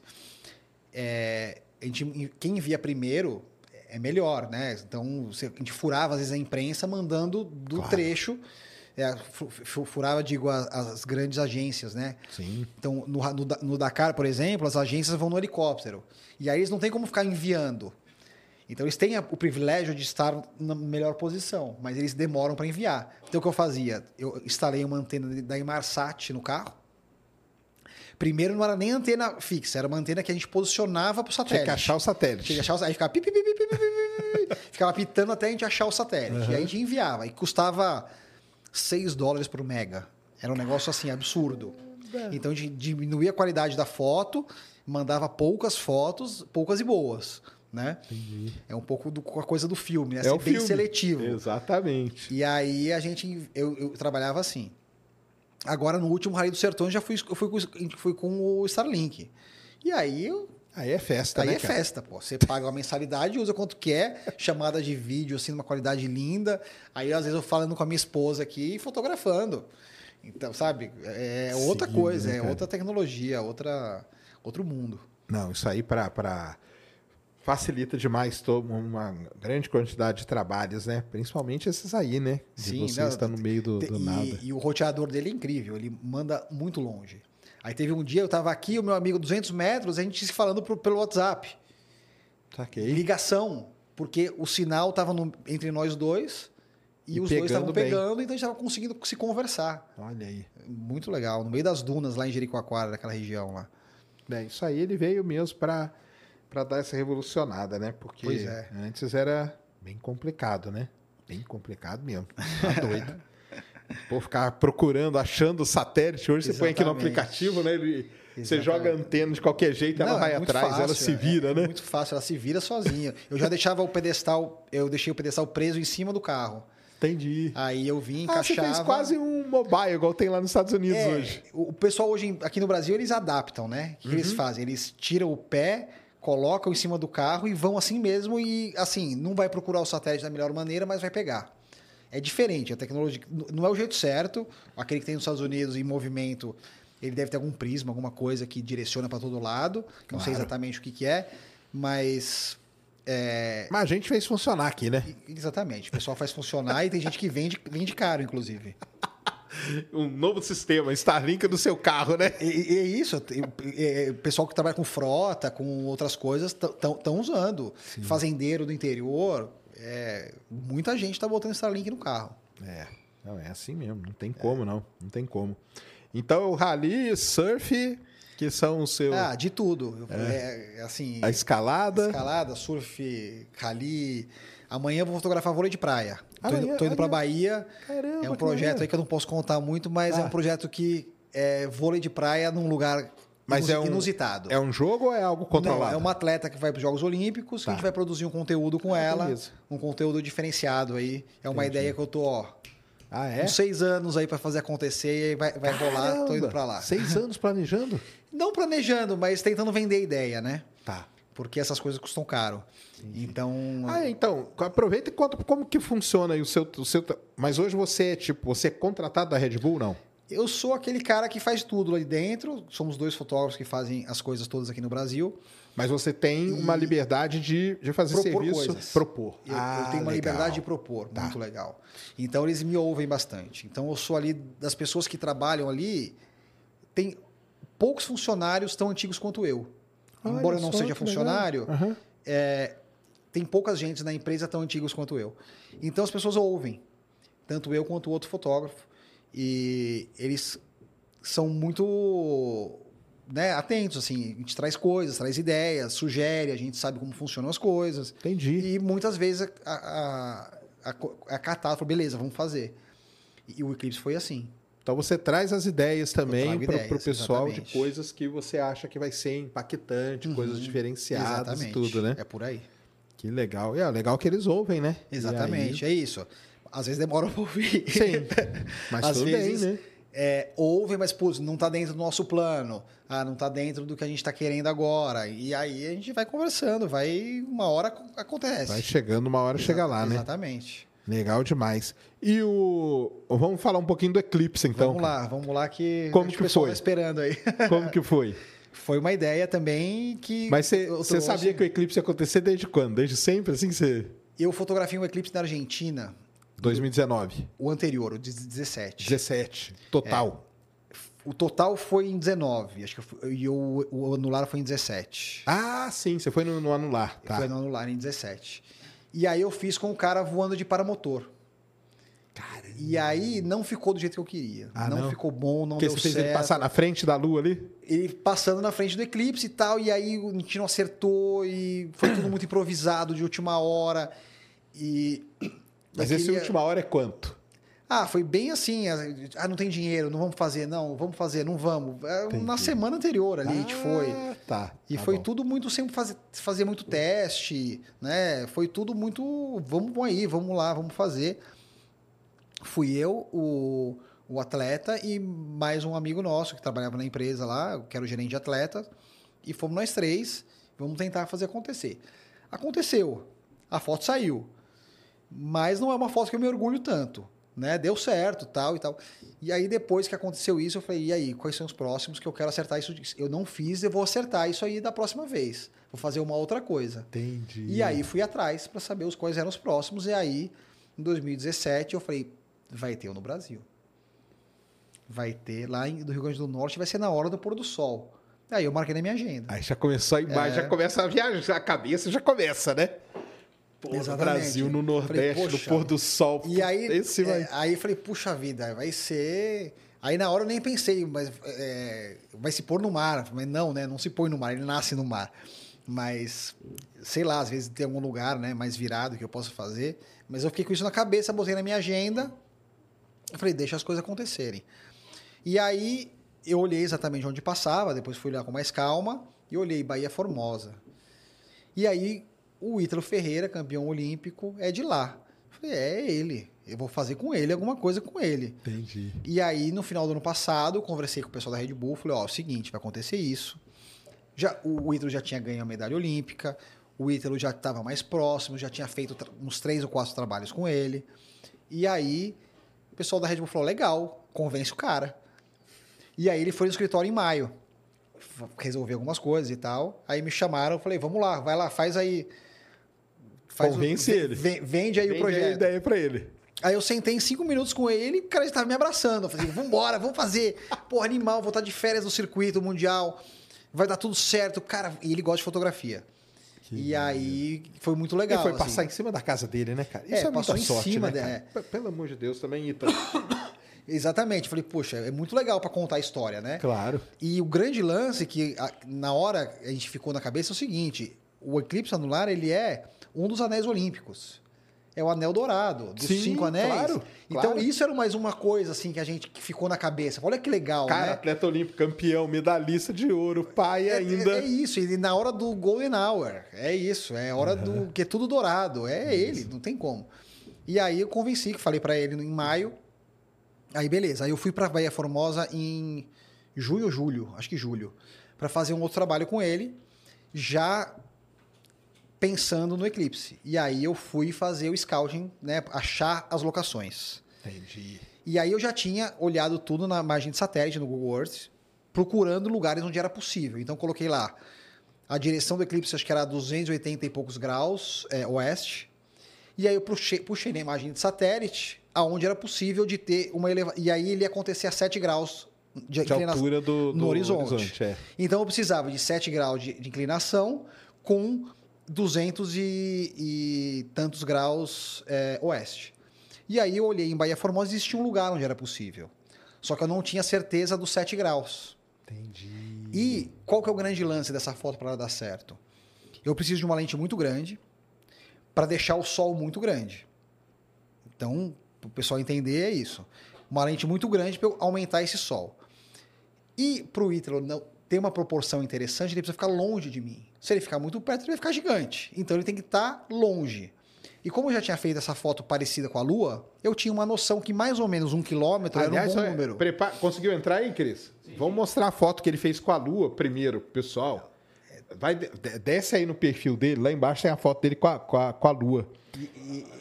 E na lua aí é o meu sócio lá do sítio. Ele é. Ah, é? Mas ele tá com uma prancha também, Ele tá né? com uma prancha, mas a ideia era essa. Ah, tá. Ele é um, Pode mine- descendo. ele é um mineiro que nunca tinha nem fotografado, nem, nem pega uma prancha de surf na mão. E aí você vê que ele não tá segurando, tá segurando muito pra certo. trás. É, ele tá segurando Entendi. muito pra trás. Não é tão do, je- do jeito. É, aí, ó. Aí, ó, essa aí, ó. Essa do- Isso. E é isso. E... Cara, mas ficou bonita demais essa foto, Ficou muito cara. legal. Aí ele tá de calça, tá com o headlamp na cabeça.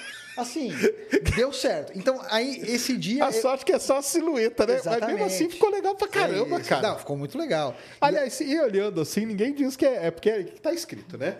Aham. Mas se você olha, você não fala que é em Minas Gerais, cara. É, Você exatamente. fala, e aí foi muito legal, que era um dia frio, tava de gorro, e eu tava de gorro também do outro lado, tava, sei lá, 5 graus de temperatura. Foi muito bacana. que foto linda. Que, que lente que você usou nessa foto aí, cara? Foi praticamente a mesma coisa que eu usei agora no Eclipse. Foi uma 600mm duplicada. Então, com, com um Com teleconverter convertor de duas vezes? de duas vezes. E eu acho que... É, foi de duas vezes. Era como se fosse o quê? Uma Uma 1200 mil- tal. 1200 milímetros, exatamente. Aham. E mais o fator de crop. Então, cortei ainda do frame original. Beleza. Porque mesmo a 1200 não é suficiente para encher o quadro. Então, Saquei. ela não enche o quadro. Ainda precisei cortar. E aí você tava aqui a distância dele, do seu Aí eu tava mais ou menos um quilômetro. Um quilômetro, cara. Mais ou menos um quilômetro. Mas ficou muito lindo. Cara, essa foto sua aí ficou sensacional, cara. Obrigado, aí te agradeço. É muito E aí- linda mesmo, cara. Então, isso me ajudou a entender pro eclipse a distância que eu precisaria ficar do Mítron para ter uma proporção Pra dar legal. aquela proporção da pessoa Exatamente. com relação ao, ao- ao Exatamente. astro, né? E aí eu achei, olhando a Lua, que um quilômetro era muito. Ah, você achou que ele ficou grande aí? Ele ficou pequeno. Ah, ficou pequeno. Ficou pequeno. Então eu falei, eu preciso aproximar mais. Aí, bom, vamos lá. Voltando aí para julho de 23. Eu fui para Bahia Formosa, fui fazer esse trabalho com o Ítalo. E já marquei 20 lugares, 20 outras montanhas no interior do Rio Grande do Norte. Que poderiam Entendi. ser, ser- Que dariam essa mesma é, composição exatamente. aí. Porque eu, eu procurei um lugar rochoso. Por quê? Porque eu teria a inclinação no horizonte, né, dos 7 Uhum. graus, com distância, e um topo de morro limpo. Certo. Que esse era uma, era uma questão, né? Eu precisava ter um topo de morro que não podia ter uma mata. Senão ele não se destacaria no Claro. horizonte. E aí você tinha que ter um morro onde ele ia ficar com o sol e um, um outro morro onde você ia ficar com a câmera. Exatamente. Ou uma base de Ou morro. uma base, qualquer uma coisa, coisa assim. a uma distância Exatamente. de aproximadamente um quilômetro. Ex- exatamente. Aí eu, em Bahia Formosa, existia um lugar que talvez fosse possível. Porque como é uma baía, tem uma falésia. E aí eu fiquei, ficaria na ponta da praia e ele em cima da falésia. Só que quando eu fui lá, já vi que não daria porque tem uma mata. E aí, deixa a mata quieta lá, vamos procurar outro lugar. Entendi. E aí eu fui pro interior. Pra região de Monte das Gameleiras, onde foi a foto. é, Serra de São Bento e Araruna, já na Paraíba. Araruna ali foi, ficou famosa, né? Ainda bem. Cê- Porque Araruna tinha muita gente.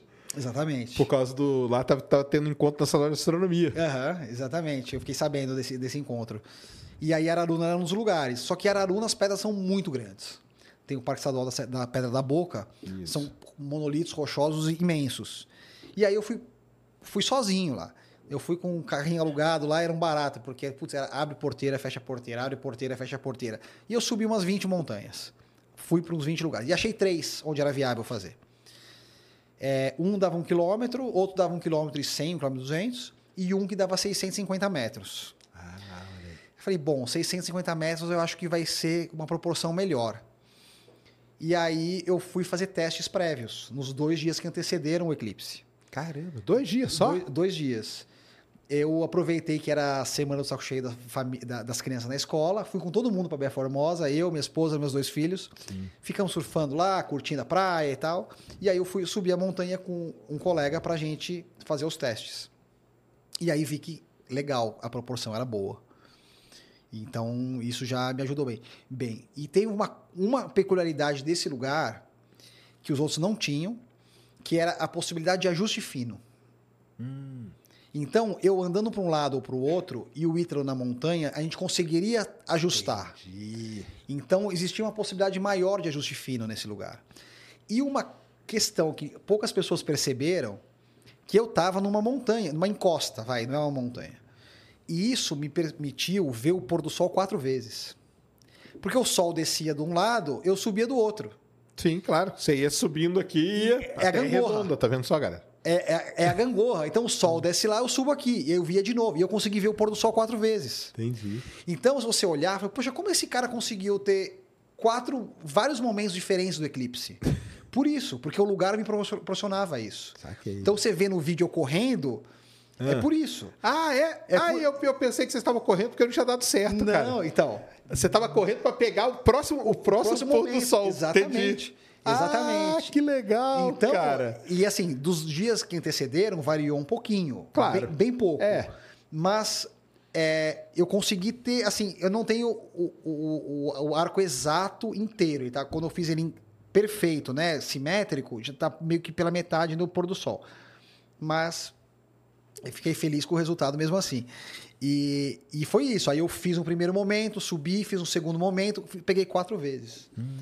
Então você olha no final, as últimas fotos, tem só o chifrinho, assim.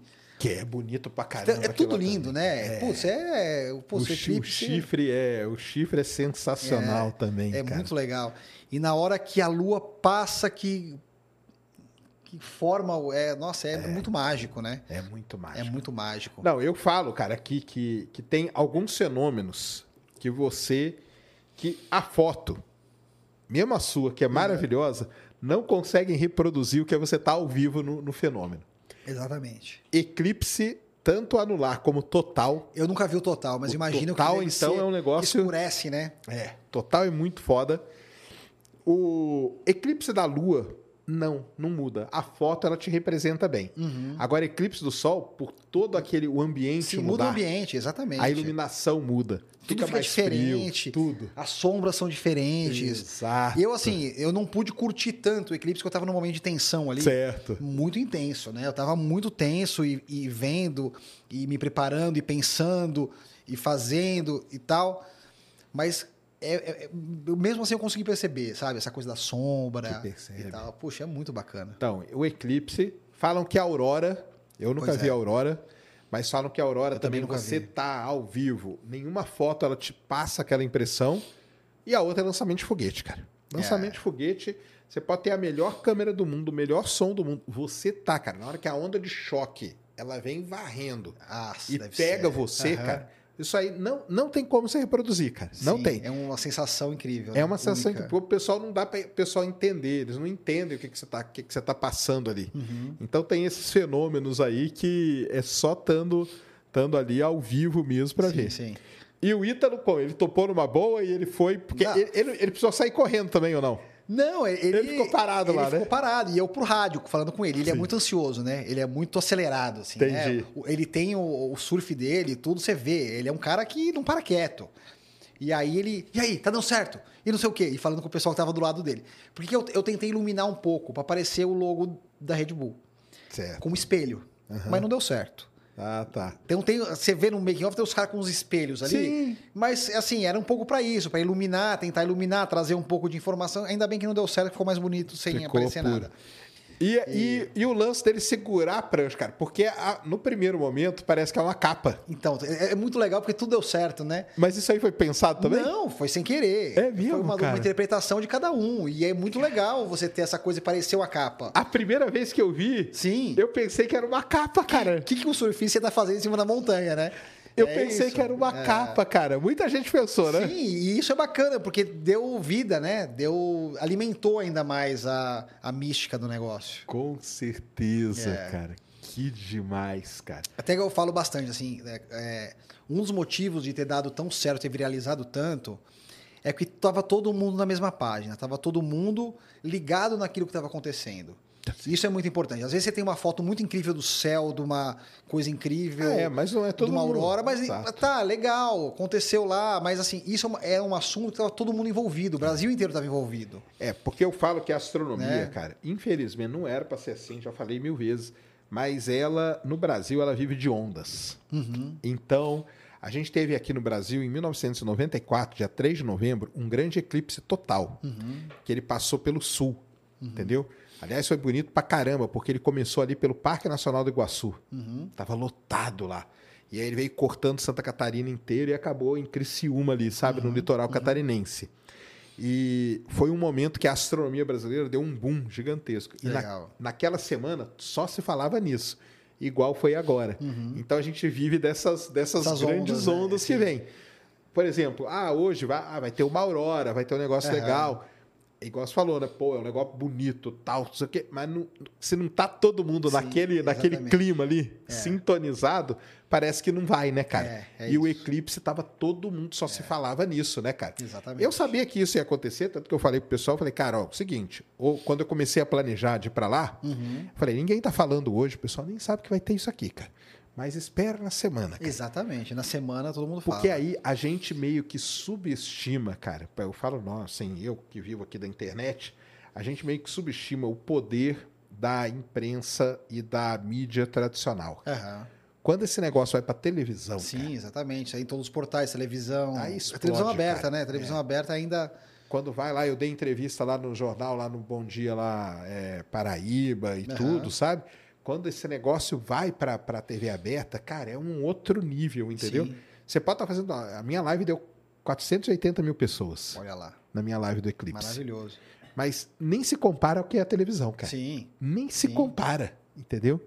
Então é isso aí mesmo que você falou, né? Que Tá tava todo, todo mundo ligado. todo mundo É ligado, isso, né, é cara? isso. Então, Mas assim, quem é que estava sabendo que você ia fazer isso aí? Você, ele e, ninguém, E o e a pessoal, Red o Bull. pessoal da Red Bull, o pessoal da Ford que também apoiou, o pessoal da Canon que também apoiou. E é isso, alguns amigos que eu comentei e tal. Saquei. Tinha uns amigos no Marrocos fotografando um rally lá. E aí, cadê a foto? Aí eu, Ah, é? aí logo depois, aí eu mandei.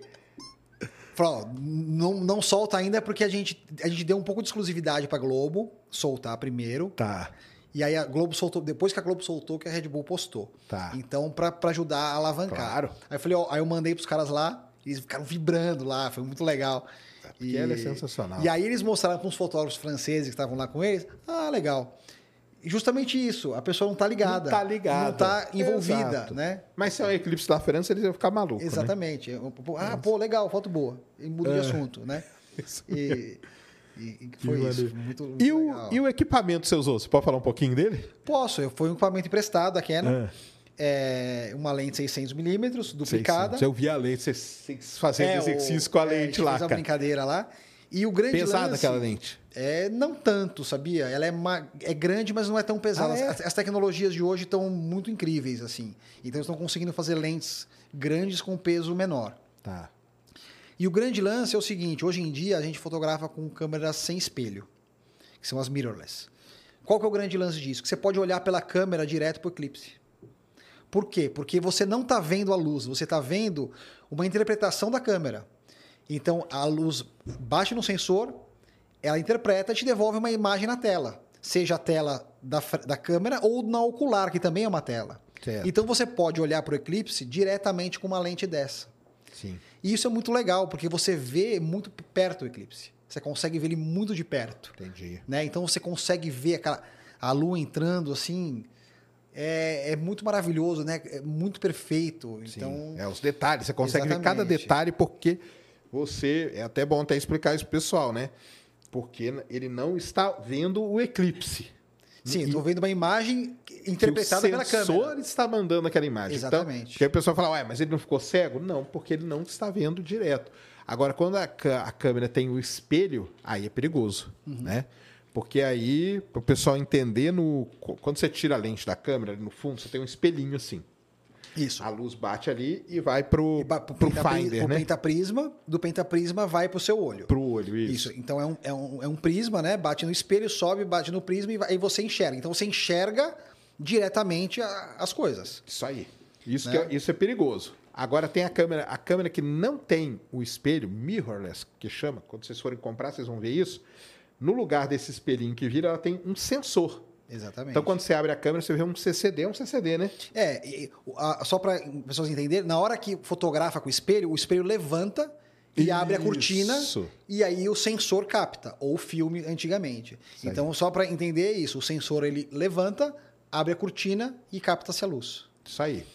E quando não tem o espelhinho, é o sensorzinho ali. Sensor direto. Então, Direto. as câmeras são mais curtas, inclusive, que né, elas são mais fininhas. Exatamente. Justamente que não precisa dessa engrenagem toda que, que essa caixa de espelho, né? E aí, quando você olha, você não vê. O que você está vendo é essa imagem que o sensor gerou. Exatamente. Então tem esse, esse detalhe aí, porque daqui a pouco você fala, ah, mas ele não ficou cego por causa disso, tá? Porque Não Exatamente. tem, não tem esse problema. Tudo pensado e estudado antes. É. e aí foi qual Canon que vocês usaram? Foi uma a 600 milímetros, 4, né, de abertura 4. Isso é importante dizer porque várias pessoas perguntaram: Poxa, não dá para fazer com uma lente mais barata? Eu falei: Olha, Dá, dá, né? Mas... eu falei, "a- essas lentes são caras justamente porque elas performam em situações extremas. Exato. Por isso que elas são caras. E essa é uma situação extrema. Até para falar, Né? pessoal, a gente está falando de situação extrema de iluminação, né? Exatamente. É- e, e, inclusive, é, hoje em dia, os sensores eles têm uma coisa de troca de elétrons entre os pixels. E isso é uma, é uma questão complicada, porque nesse excesso de luz, você- vê ali que deu uns pedacinhos, deu um pouco de flare, que eu não sei se é um flare ou se é uma troca de energia entre os pixels. Para mim não ficou claro ainda o que aconteceu, mas você vê que tem uns brilhos assim a mais. E é isso, é Entendi. tecnologia é incrível. É. Então, e até para o pessoal entender, foi uma CC F4 que a gente diz. Isso, que é a abertura da lente e a- qualidade, né? De... Isso, a qualidade Isso, ótica, né? exatamente. O vidro que é usado e tudo. E por que isso, né? Porque quando, quando o eclipse ele fica, mesmo não cobrindo toda, todo o sol, você É- tinha ali é quase muita luz. 90% do sol encoberto. Isso quer dizer que a iluminação cai muito. Então, se você coloca uma lente que o F é muito grande, 5 e tal, ela não consegue capturar, né? Não, até consegue, porque tem, assim tem muita consegue. luz. É, tem muita tem, né? É, a questão é de como que essa luz atravessa esse, esse, esse, esse conjunto, de óptico. lentes, esse conjunto óptico. Isso, isso mesmo. E, é- e quando você fotografa direto para uma fonte de luz, acaba, acaba ficando mais complicado. Então, aí até que eu respondi a pessoa, olha, o jeito de fazer essa foto barato é pegar uma lente cara emprestado. Entendeu? bom demais, bom demais, cara. Porque que realmente, assim, você vai perdendo qualidade. Vai perdendo qualidade. E na edição não tem como, né? Você não, não, recupera. não dá para salvar. Não, Não dá pra criar coisa, Não. né? Daí é- isso aí tá engraçado, porque as pessoas falaram sobre inteligência artificial. Ah, é. Não, é, vamos chegar nisso aí. Vamos chegar nessa parte ainda aí. Ah, quer Isso aí foi, foi uma parte legal pra caramba lá que eu acompanhei. E, e, a, e a câmera qual que era? Era uma R5 da Canon. Ah, essa, essa R aí já. Isso, é. Legal. A R é a mirrorless, né? Isso. Porque as outras, o outro grupo de, da Canon que é com, com o espelhinho, é Isso, isso? exatamente. Ai, que maneiro. E você falou que você usa Nikon. Isso. E aí, ali na hora, como que foi? Você, você, eu, você manja, né? Eu, assim, é, principalmente os menus são muito diferentes, né? É outra lógica e tal. Ah, tá. Alguns botões em posições diferentes. Hoje em dia tem muito mais botão do que tinha antigamente, né? Mas você deixou ela já pré-setada. Eu já pré-setei, eu testei antes, eu usei, eu mexi, eu Entendi. fiquei fuçando, né? Porque qualquer coisa ali eu preciso saber resolver. Saquei. né?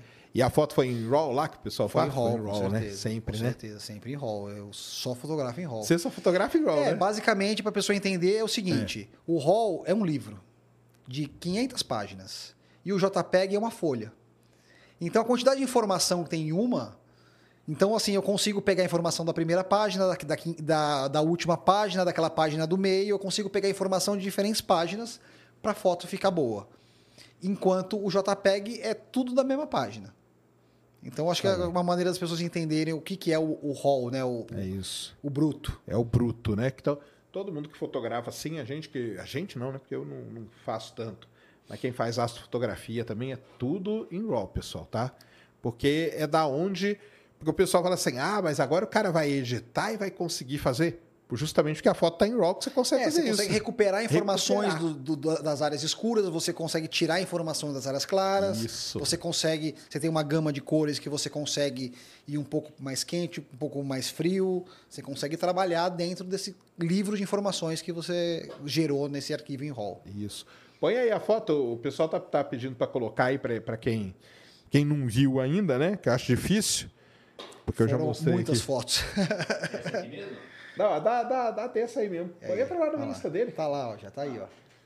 Aí, ó, é essa foto aí, pessoal, que a gente tá falando. Porque isso aqui ficou sensacional, cara. Parece uma capa, cara. É, ficou. Isso aí. a eu- muito legal essa interpretação, né? Isso é, muito legal na fotografia. Aí você tá falando desses flares aqui. É, exatamente. Isso aqui ali. Isso. Mas, cara, eu acho que deu um tchan também na imagem, Deu, cara. totalmente, totalmente. Eu, eu fiquei feliz com tudo. Fiquei feliz com absolutamente tudo. Ficou demais, cara. E, e ele lá, tava, e ele tava vendo o eclipse com o óculos, né? Ele vi, tava, né? ele tava de costas, esse momento, né?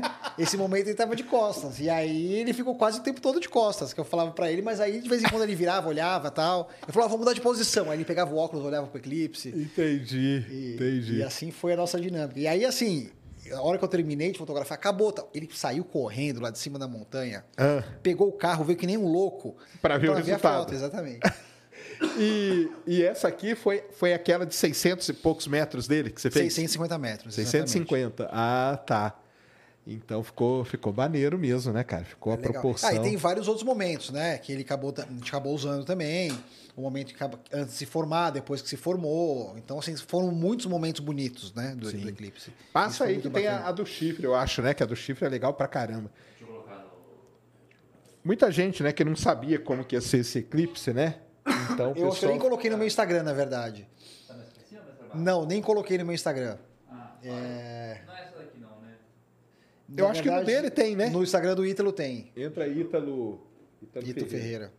Vou procurar aqui. deixa eu colocar. Entra aí no Legal. Instagram dele que tem. Legal, Deu muito like essa foto, viu? Não, essa foto aí detona. E aí veio o lance que foi o seguinte: quando vocês postaram a foto, muita gente falou que era IA que tinha gerado. Exatamente. Como que foi isso aí, cara? Eu dei risada, assim, quanto mais polêmica, melhor, né?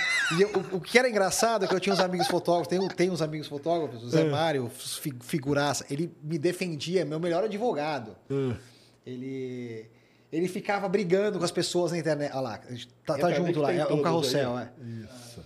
É. Aí, ó. Essa aí- é uma foto que eu, eu gosto muito desse momento do eclipse. Isso aí é demais. Se, se você olhar a pontinha do eclipse, Aham. você vê que ele não tá afiadinho. Sim. Por quê? Eu tive que estourar a foto um pouco. Ah, Isso foi pensado. Tá. Por quê? Porque se eu não estouro, eu tenho o, sol, o céu muito preto.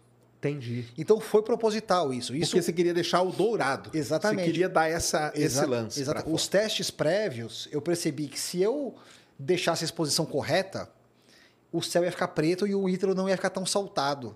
Entendi. No, no- então foi proposital. Então você percebe nessa foto que está um pouco estourado. Sim. Mas foi proposital, foi pensado. E os flares ali embaixo ficou legal pra caramba, cara. Ficou. Né? É, Foi aquela coisa inesperada que super casou. Que aparece, né? E, e aí, sobre inteligência artificial, foi engraçado, porque aí tem os amigos que ficavam brigando com os outros na internet. É fake, não é, não é fake. E aí fica é Pô, divertido mas os demais. caras não sabiam que você tava nessa, nessa, nessa, nesse planejamento, E não? aí, o, o- o legal Ah. é, é- é o seguinte: é que ninguém imaginou, nem com inteligência artificial, fazer uma coisa parecida.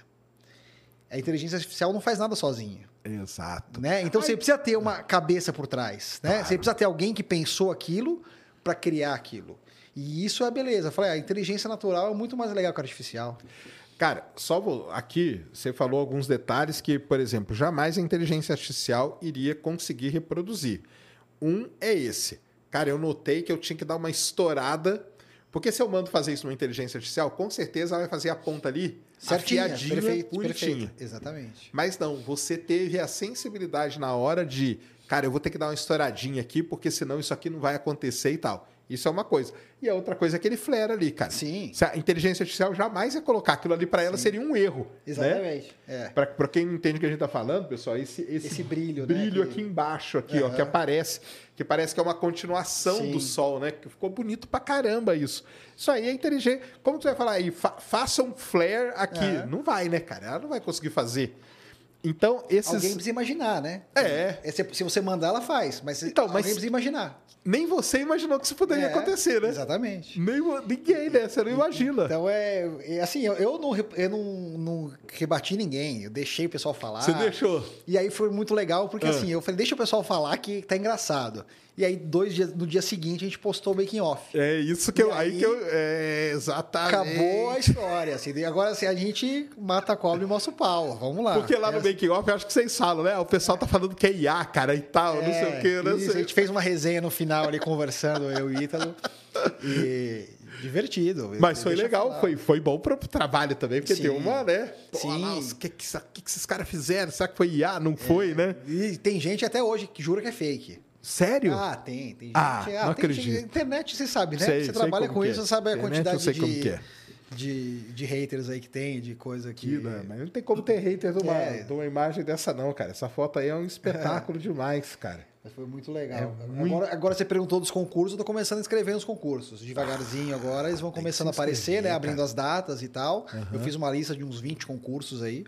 Você tem que mandar, é porque o desse ano acabou agora, mas você tem que mandar pro ano que vem, pro de astrofotografia. Sim, eu já tô sabendo. Tá lá na minha da- lista. De da- Greenwich. De Greenwich. Sim. Porque Tá, lá na, tá na fica minha lista. lá, Sim, cara. tá na minha Você lista. vai ganhar fácil. Essa aqui eu vou mandar para exclusivamente para um concurso árabe. Essa aí? É, porque Que é a bandeira deles, né? é, é a- o símbolo do, do islamismo, né? O, Esse meio, é, meia. é a meia-lua. Isso. Né? Que é, é parte, né? Se você for pensar um pouco, é, é- é um pouco isso também. Claro. Então, existe um concurso em Dubai que paga muito bem, inclusive. Ó, que É, acho que é. Ah. o que dá a maior premiação. Só que a foto não pode ter sido premiada em outro concurso. Entendi. Então eu vou guardar essa exclusiva para esse concurso. Saquei. Pensando já que putz, tem essa semelhança com, né, com, com, com a religião e tal, e lá que a religião é muito, levada muito a sério. Ó. É, não, e aquela outra lá você tem que mandar pro negócio de Greenwich, cara. Vou mandar, Você com quer- certeza. Você quer, você ganhar facílimo, cara. Facílimo. Legal, tá na minha lista lá. É. Tem. E lá talvez você, ganhe em duas categorias, porque lá eles, eles dividem em categoria. Tá. Então vai ter tipo a melhor foto do sol, isso aí já tem. E depois tem a melhor geral, Legal. entendeu? Que aí eles pegam de todas e, cara, você ver as fotos que tem lá, cara, não chega nem perto disso aí, não, cara. Nem, nem perto. Legal, Você vai ganhar fácil aí. e tem outra coisa também, porque tem votação. Ah, E legal. aí nós vamos votar em Opa, massa. olha lá. Entendeu? Vamos contar com vocês todos aí. E depois nós vamos lá visitar. Eu tive lá em Claro. Greenwich agora É. e lá tem exposição. Fica Demais. exposta lá no observatório, cara. Muito É legal. pra caramba isso. É legal demais. E, e foi, então foi uma aventura interessante, né, Foi, cara? poxa, e, e realizar esse projeto foi assim. Eu acordava todo dia 4 horas da manhã, de ansiedade. É mesmo? Aqui, nas vésperas ali. Nas vésperas, porque assim, é, na antivéspera foi o primeiro dia que eu fui lá fazer o teste, né? Ah, eu já tinha eu queria ido, saber né? do teste, porque o teste, como que você tirou foto do sol daí? do sol com esse colega que é o gerente de atletas lá da Red Bull, ele foi lá me ajudar, e aí eu ficava com o rádio, conversando com ele e tal, e aí eu fiz Chegou a pegar alguma manchinha? Peguei duas manchinhas. Uh, que Tá, eu cheguei a postar nos meus stories, acabou, não acabou que não foi pro, pro feed. Mas tinha umas duas manchinhas ali. Aí eu- pessoal, isso aqui não é sujeira no sensor. Isso aqui É a mancha. são as erupções solares, né? Uma É, isso assim, aí, é. as manchas mesmo. Porque E- o sol tá, tá meio ativo agora e nesse eclipse ia dar pra pegar essas manchas. Mas usando o mesmo equipamento, a mil- Mesmo 1200. equipamento, só que aí eu tava com fil- filtrando mais. No Tá. eclipse eu acabei que eu tirei o filtro. Boa. Porque é, uma certa iluminação ali, na hora que ele formou o eclipse, ele cai muito. Não, aí você pode tirar Eu- mesmo. aí eu pude tirar o filtro da lente. Mas no dia anterior eu fui com um filtro ND, né, de densidade neutra, que tirava 10 vezes a quantidade de luz que, que entrava. Né? Então, Ah, os tá. testes prévios eu fiz, eu fiz com o filtro e depois na hora. Algumas pessoas me perguntavam, eu até falei que era com filtro, na, na empolgação do momento que eu fiz, mas no- no eclipse mesmo eu acabei tirando. Entendi. Até mesmo pra pegar o dourado, né? Que ficou, É, ficou é, bonito pra caramba. é isso. é. E, o, e quem que era o modelo no- nos testes? Era Esse o, seu amigo o aí? Vitor, meu amigo, que ele trabalha como Tá. gerente de atleta na- Red Bull, ele foi lá acompanhar e tal, Aí ajudar. você põe ele lá. Aí ele ficou lá em cima e tal. E foi, foi muito legal. Aí o, o cara que trabalha cobrando entrada na pedra apareceu. Aí tem uma foto que é, que é muito legal, porque ele tá andando assim, a vaiana dele tá saindo do pé assim. Você vê certinho a silhueta. Muito Que bacana. loucura, que doideira. Então, o cara. que eu ia falar é que Ah. no teste, o primeiro dia que eu fui, assim, eu já tinha ido em julho, né? E aí chovendo e tal. E aí uma preocupação era isso, é nublar. Ah, sim. O meu maior desespero é e se nublar? Puxa vida, não- olha só que a gente movimentou, tudo que a gente fez. Não é possível que. E aí, dois dias antes eu fui, cheguei lá, tava nublado. Só que eu cheguei era duas da tarde. Ah, tá. Aí eu fui no restaurante, fui almoçar, eu conversei. Era restaurante não sei o que do pôr do sol. Que ficava virado pra pedra, virado pro pôr do sol. Eu falei, ô. Amiga, me fala uma coisa, e aí o pôr do sol? Não, fique tranquilo, que daqui a pouco abre. E era assim. Começava a abrir, abrir, abrir, aí chegava na hora do pôr do sol, não tinha uma nuvem. É assim mesmo. E aí foi maravilhoso. E aí, na véspera, eu fui lá de novo, que eu queria fazer outros testes para ver se, né, de posicionamento de câmera, exatamente para estar no lugar certo. Aí entrou uma nuvem, Olha. bem na hora do pôr do sol.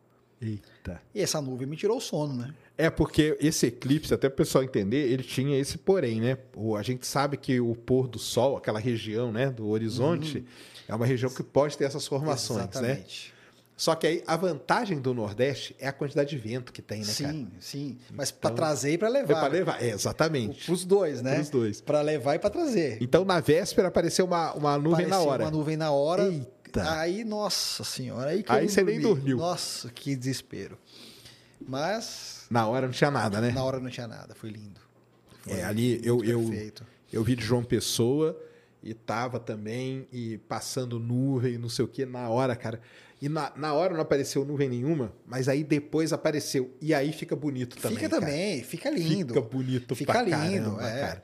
Porque aí você viu o chifrinho assim, ó. Sim. Tem uma. Eu fiz uma que é o chifrinho assim na nuvem. Aham. Então parece que tem um diabo Tem diabinho escondido ali, ali. né? É. Eu tenho uma foto do finalzinho, foi das últimas, que é isso. É o diabinho se indo dormir. É isso aí, é isso mesmo. Essa, essa é, a, é a- é a interpretação mesmo. É. E o, então tem isso também, né? Que, que acontece, né? Mas na hora mesmo da, da anularidade mesmo, ficou lindo, sem Ficou dúvida lindo, nenhuma. E lá também ficou, maravilhoso. cara, isso aí é, é demais. Porque a astronomia, infelizmente, tem disso, cara. Tem disso. Não tem como. E tem cara que viaja, e tem os Eclipses Hunter, né? Sim, eu ouvi você falando sobre isso. Caçadores de é. eclipse. Sim. E os caras, aqui no Brasil a gente tem o Marcelo, uma galera de Brasília, cara, Aham. que vai pra Indonésia. É isso aí, é igual o surf. Olha, eu, vou vir- eu tô achando que eu tô virando um desses também, É? sabia? Porque já tô pensando nos, dois do ano que vem. E ano que vem, 8 de abril. 8 de abril, eu já tô com uma ideia aí diferente. É. Depois eu te falo em off aí. Mas eu Opa. já tô com uma ideia pra fazer no Texas. Aí, ó. alguma coisa diferente. Eu tô indo pro Texas, hein? É, e aí, vamos, ver- vamos ver. E depois tem na Ilha de Páscoa. É, aí já pra mim já fica complicado. Mas pra você vai lá. Na ilha de bonito pra caramba. Na, na Ilha de Páscoa, só que o problema é que ele é muito alto no horizonte pra criar alguma coisa. Ah, Aí é difícil ter uma É, composição, Que- né? que o total vai ser em abril, em outubro vai ser o anular em- Anular ali, né? na Ilha de Páscoa e vai cruzar o sul da, da Patagônia também. Ah, sim. Ele vai cruzar o sul da Patagônia, só que é uma região que nubla mais também. É. Vai estar mais baixo um pouco no horizonte, mas nubla mais. Então, esse de 2019, em alguns lugares ali, o pessoal não conseguiu ver, ué. Na É, então. Argentina e tal. Sim. Tá chovendo até. Então, o caçador de eclipse tem isso, né, cara? O cara às vezes atravessa o mundo todo, vai pra Indonésia, vai pra não sei o quê. E, E no nubla. dia, tá, chove pra Exatamente. cara. Astrônomo, cara, vou te contar, a gente sofre pra caramba por conta disso, viu? Uma das coisas que me deixou mais ansioso é que, assim, em 2019 eu vi um making off de um cara que tentou fazer uma foto no eclipse total e que não conseguiu. Era uma foto que ele queria fazer o eclipse, o cara saltando de snowboard, então era nos Andes, ali no Chile, uma produção Caramba. e tal, e aí tinha que disparar um flash no momento, e o flash não disparou.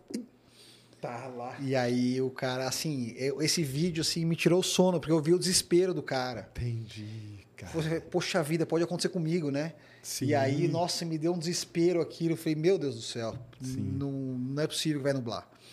Felizmente não nublou. Deu tudo certo. Deu tudo certo. E o Ítalo ficou feliz pra caramba. Nossa, ele ficou louco.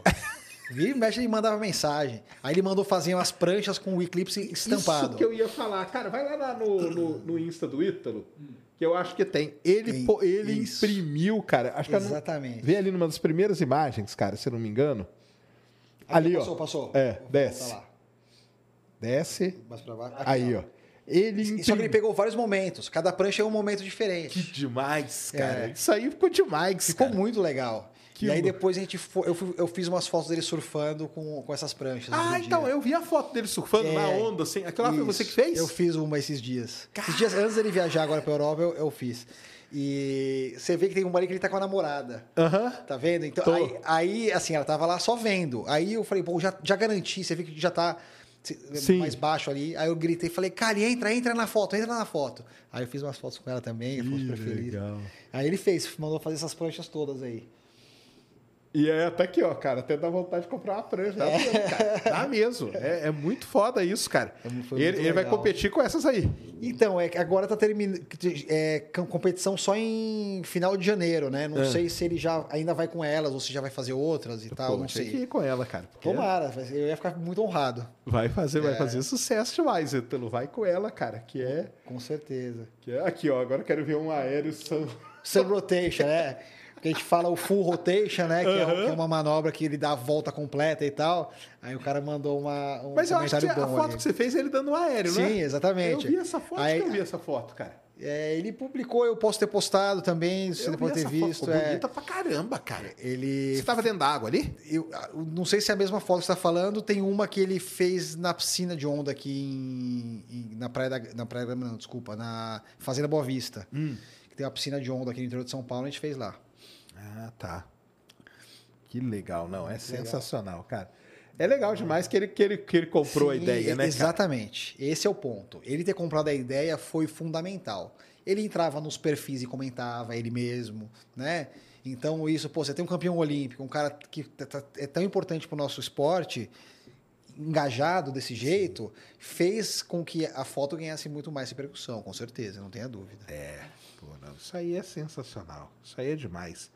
E aí, então você já tá. Gostou? O mosquito aí da astrofotografia te mordeu. Eu, eu- eu sempre gostei, eu, sempre gostei da natureza, sempre Você gostei das coisas. aquela da lua ali é muito Sim. foda, cara. Eu gostava de fazer. Eu, eu nem nunca postei, mas eu tenho fotos do, da, da rotação né, da Terra. Então, dessa coisa do, do Star Trail, Star né? Trails. Então, você tem o- a, a estrela riscando. Nossa, eu sempre adorei fazer isso. então, você aponta para o sul, você tem a coisa redonda. Se você aponta para o oeste, já é- o risco é diferente. Isso. Então, puxa, é é uma diversão. Isso aí, para mim, puxa vida, eu adoro. É legal demais. Faz, faz um tempo que eu não faço, mas, puxa, eu sempre gostei de fazer isso, de, de curtir esse tipo de coisa, fazer esse tipo de foto. É, não. Meu sítio lá em Minas, ele era muito longe de cidades, né? Pô, que legal. Então a gente não tem poluição luminosa. Aham. Então é muito legal isso, né? Poxa, você ficar vendo o céu e tal. Sabe o que eu fiz lá? Eu, tinha comentado, eu fiz a minha casa com coisa que eu catei no lixo. Uhum. E uma das coisas que eu catei numa obra de um amigo foi uma banheira de ferro. Hum. Eu botei no meio do pasto, aí eu boto fogo embaixo, esquento a água e fico ali, ó, só vendo o céu estrelado.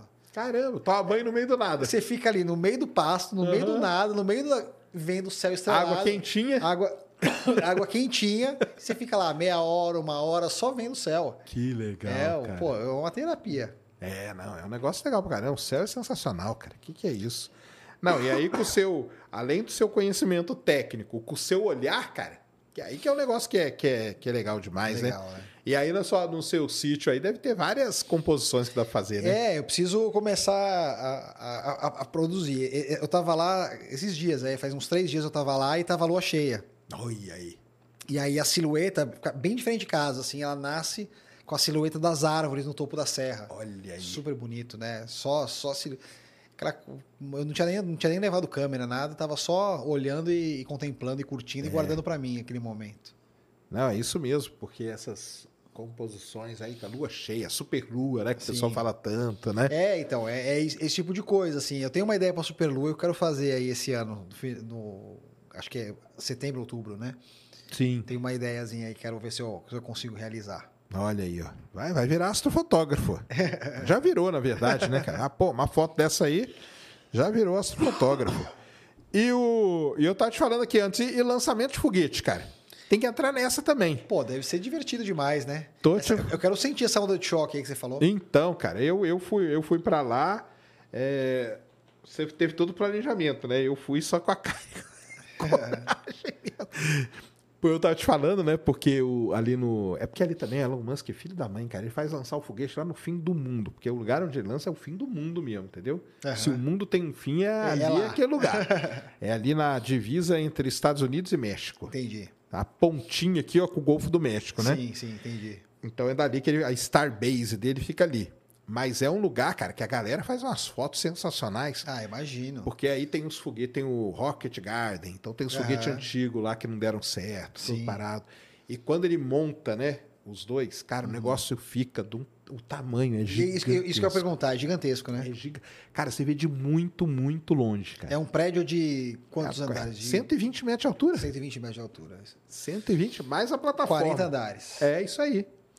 E, e é no meio do nada. Então é assim, nada Flat E aqui o plano, negócio. de repente- Exatamente. Sim, nossa, deve ser incrível. É isso. E as, e as fotos que saem, as filmagens que saem também, cara. E tem essa cultura, né, nos Estados Unidos, de- a pessoa vai lá ver, né? Vai lá ver. Lotado, cara. É. Lotado, lotado de gente. Todo mundo, gente dos Estados Unidos inteiro, indo lá para poder acompanhar, vibrar, gritar e tudo. É, é muito legal. Entra nesse, nesse esquema aí que você falou. Aham. Na, naquele lugarzinho ali, tá todo mundo envolvido. Sim, Entendeu? sim. Tá todo mundo envolvido. E, e é sensacional, porque aí tem as, as cores, né? Que você não consegue. Eu falei, pro pessoal, tem as cores que você não consegue reproduzir também. Aham. É muito difícil. Assim, aí tem que ser um cara foda igual você. Que aí dá pra pegar. Porque, por exemplo, se eu ver o foguete lançando, a chama, ela fica numa coloração que, por exemplo, eu filmando, não vai Não aparecer. Vai aparecer. Vai ficar, Entendi. ficar uma porcaria, Entendi. entendeu? Então aí tem que ter uma câmera especial para pegar aquele Sim, momento. tem que saber a exposição chama. certa, você né, Exato, ti- cara. tirar a claridade e tal, para você conseguir chegar no, tom que ele tá. Vamos fazer um projeto aí com a Red Bull. Ó. No próximo nós vamos. Ó. Vamos, vamos lá. Eu fui lá, o bom é que agora eu já sei aonde que dá para ir, aonde que dá para ficar, Legal. entendeu? O que que dá para fazer. Nossa, deve ser muito E divertido. com aí, talvez a próxima vez eu não vá de barco, barco balança. Ah, deve ser. É, para fotografar é, saco. complicado. É. É um saco. Mas aí tem os lugares lá, entendeu? Uhum. Tem o parque lá, que é onde fica mu- muita gente. O parque é um lugar perfeito. Com uma câmera dessa aí, com uma lente dessa aí, cara. Incrível. pô, Eu levei uma, uma 70-200, Aham. já tava assim lindo, tava cara. lindo. Já tava lindo. Imagina uma Sim. 600 milímetros que seja. Pois é, deve ser maravilhoso Ah. mesmo. Você vê aqui que distância que você ficou? O, o, o mínimo que você pode ficar, que é 6 quilômetros. Entendi. Você não pode ficar mais. Tem uma zona de exclusão que é de Aham, 6 quilômetros. Entendi. Tanto que o meu barco tava aqui, o do xerife tava ali, ó. Que era, Entendi. você não podia invadir a zona. Passou, o xerife te prende. Passou, ele te prende e você ferra todo o lançamento, cara. Sério? Ah, eles, eles param tudo. Eles param na hora. Invasão de zona de exclusão que chama. Então Entendi. não pode. Fica um avião rodando Nossa. para ninguém invadir Aham. o espaço aéreo também e nem o espaço marítimo. Então você fica naquela. tem que ficar ali. Mas um dia antes, eu cheguei a 800 metros do foguete, de Demais. barco também. Legal. Que aí eu fui por trás, pelo Golfo do México mesmo, Uhum. e aí é coisa linda, cara. Aí você vê ele lá paradão, assim. Demais. Aí é um negócio, pô, aí é sensacional. O foda que tem. O foda de lançamento, principalmente desses, é que você não tem uma data, cara. Entendi. Entendeu? Sim. Ele, tipo, marca, tipo, ó, daqui duas semanas eu vou lançar. E é foda, cara. Porque aí você é. É zero plano, Sim. né? Sim, porque depende da condição do dia, da condição de alguma coisa. Deu um problema aqui, vai esperar mais dois dias. e assim Exato. vai, claro. Tanto que no dia lá, era pra ser no dia 17, foi adiado, foi pro dia 18. Sim. Entendeu? E a janela era 20 minutinhos só. Aham. Ou seja, tinha que lançar naqueles 20 minutos. Se não Entendi. lançasse naquilo ali, adiava de novo. Então, é- essa é a parte ruim do, do lançamento de foguete, né? Porque o, o fenômeno astronômico, você tem esse lance de você poder planejar. Sim.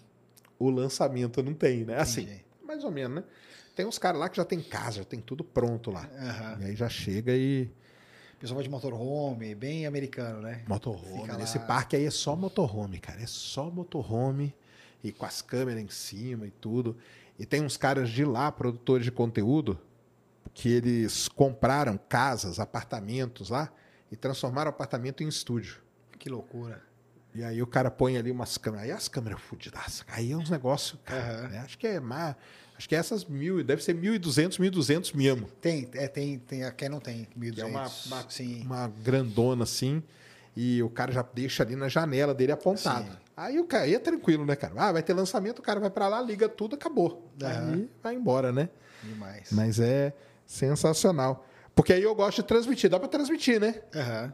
Dá, Sim, né? total. Essas câmeras aí dá, né? Pra fazer. Dá, dá pra transmitir, com Dá pra certeza. fazer tudo isso. Bota no Starlink e É. vai pro mundo. Eu fiz do 5G. É, funciona também.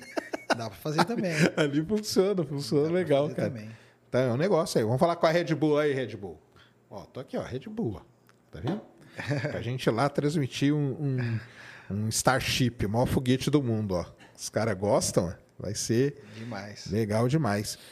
Então aí se tem, ano que vem nós temos esses eclipses totais, né? Sim. Um total um anular de novo, né? Exatamente. Eu tô com umas ideias aí. Vamos ver se vai dar certo. Maneiro. E, e, e lunar, você pretende fazer algum? Olha, eu não pensei muito, não. É, eu acho que ano que vem não sei se tem alguma coisa interessante. Eu não. Não, não- Não, acho que eu lunar acho que, é não. só 2025 o próximo Sim, total da Lua, é. aqui no Brasil. Eu ainda não, não pensei tanto. Eu gosto, go- gostei mesmo do lance do sol. Essa coisa de É. mudar a claridade. De, eu acho isso putz, muito, muito legal. É legal demais. Tem, tem que levar alguém para ficar é, fazendo o- os efeitos ali junto com você. Aham. Tipo a sombra, sabe? As Sim, coisas sim, ali. sim. Isso aí Sim, é... muito legal, né? Porque a sombra, não sei se chegou, não sei se deu tempo de você ver, mas quando É. tá chegando perto, ela fica meio fantasmagórica, assim. Exatamente. E assim, eu vi na hora que eu tava me movimentando, assim. Ah. Que aí que eu percebi um pouco, falei, nossa, tá uma coisa esquisita aqui. Mas eu não tava pensando nisso, né? Eu tava pensando na foto. Falei, nossa, tem alguma... tá, tá- tá diferente, né? Mas eu não consegui parar para entender o que estava acontecendo. E a equipe ali era quantas pessoas? era quase ninguém. Na verdade, tinha o pessoal do Making Off, que era, que era Tá. a equipe maior, é, que eles ficavam, acabaram gravando, que tinham quatro, quatro ou cinco pessoas. Aí tava o Ítalo com a namorada. O... A gente foi em 10, se eu não me engano, Tá, no total. Acho que foi isso. entendi. E mais pra foto era só eu. Eu tava sozinho ali. Era- eu tava sozinho. Porque também, assim, sou eu mesmo. Até o pessoal ajuda. Você quer ajuda com alguma coisa? Ele puxar o tripé pra lá? Alguma... Eu falei, não, É melhor eu. não, né? Melhor não, exatamente. e até a minha esposa com meus filhos, eu falei, fica aí, Fica Bahia quietinho. Formosa. Fica em Bahia Formosa, porque assim, meu moleque de 5 anos, ele é aquele moleque que assim, você tá no maior assunto sério, o pau tá quebrando, alguma coisa, ele chega e fala assim, ele interrompe e fala: o dragão tal, ele é mais forte que o tal outro dragão. Eu sei como que é, cara. Eu sei, eu tô Entendeu? ligado. Então, assim, eu falei, vamos fazer o seguinte: assiste aí de Bahia Formosa. Até minha vizinha foi também, que ela, que ela tinha saído do, do- do trabalho, passou a semana com a gente lá. Fica aí em Bahia Formosa, curte a praia, assiste daí, porque vai ser total também, vai ser igu- igual, né? É, a magnitude total do, do eclipse vai passar exatamente em cima. Fica, cada um pegou um óculos, assistiu de lá e foi maravilhoso. É, na hora ali do É. trabalho mesmo, é melhor É, estar focado, né? Exatamente, porque não, não dá assim, sabe? Eu preciso tá, tá, precisava estar a cabeça naquilo, né? Mas assim, imprevisto ali na hora não aconteceu nenhum. Nada muito muito grave. nada- Ah, é? É, só coisa assim, tipo, tinha uma cerca para pular, aí eu acabou que nem, nem acabou que nem sendo imprevisto, porque assim, eu levei uma escada para pular a cerca. Caramba. mais rápido, né? Porque eu- essa coisa de ficar subindo a, a montanha. Mas aí eu tive uma outra ideia na hora, eu peguei umas cordas de amarrar prancha de surf e amarrei os fios da cerca, dois para cima, dois para baixo, Passou. e aí eu passei mais fácil.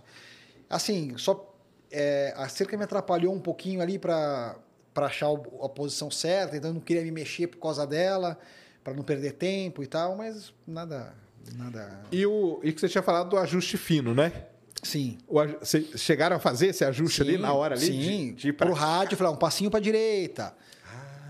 Ah. Isso, levanta a cabeça. Nessas coisas aí, o rádio foi essencial. Entendi. Mas não tava com o Ítalo, tava com o pessoal do lado dele, né? Para ele não ficar com nada aparecendo, nenhum rádio, certo, né? certo. Pendurado no pescoço daria, porque não ia aparecer a silhueta.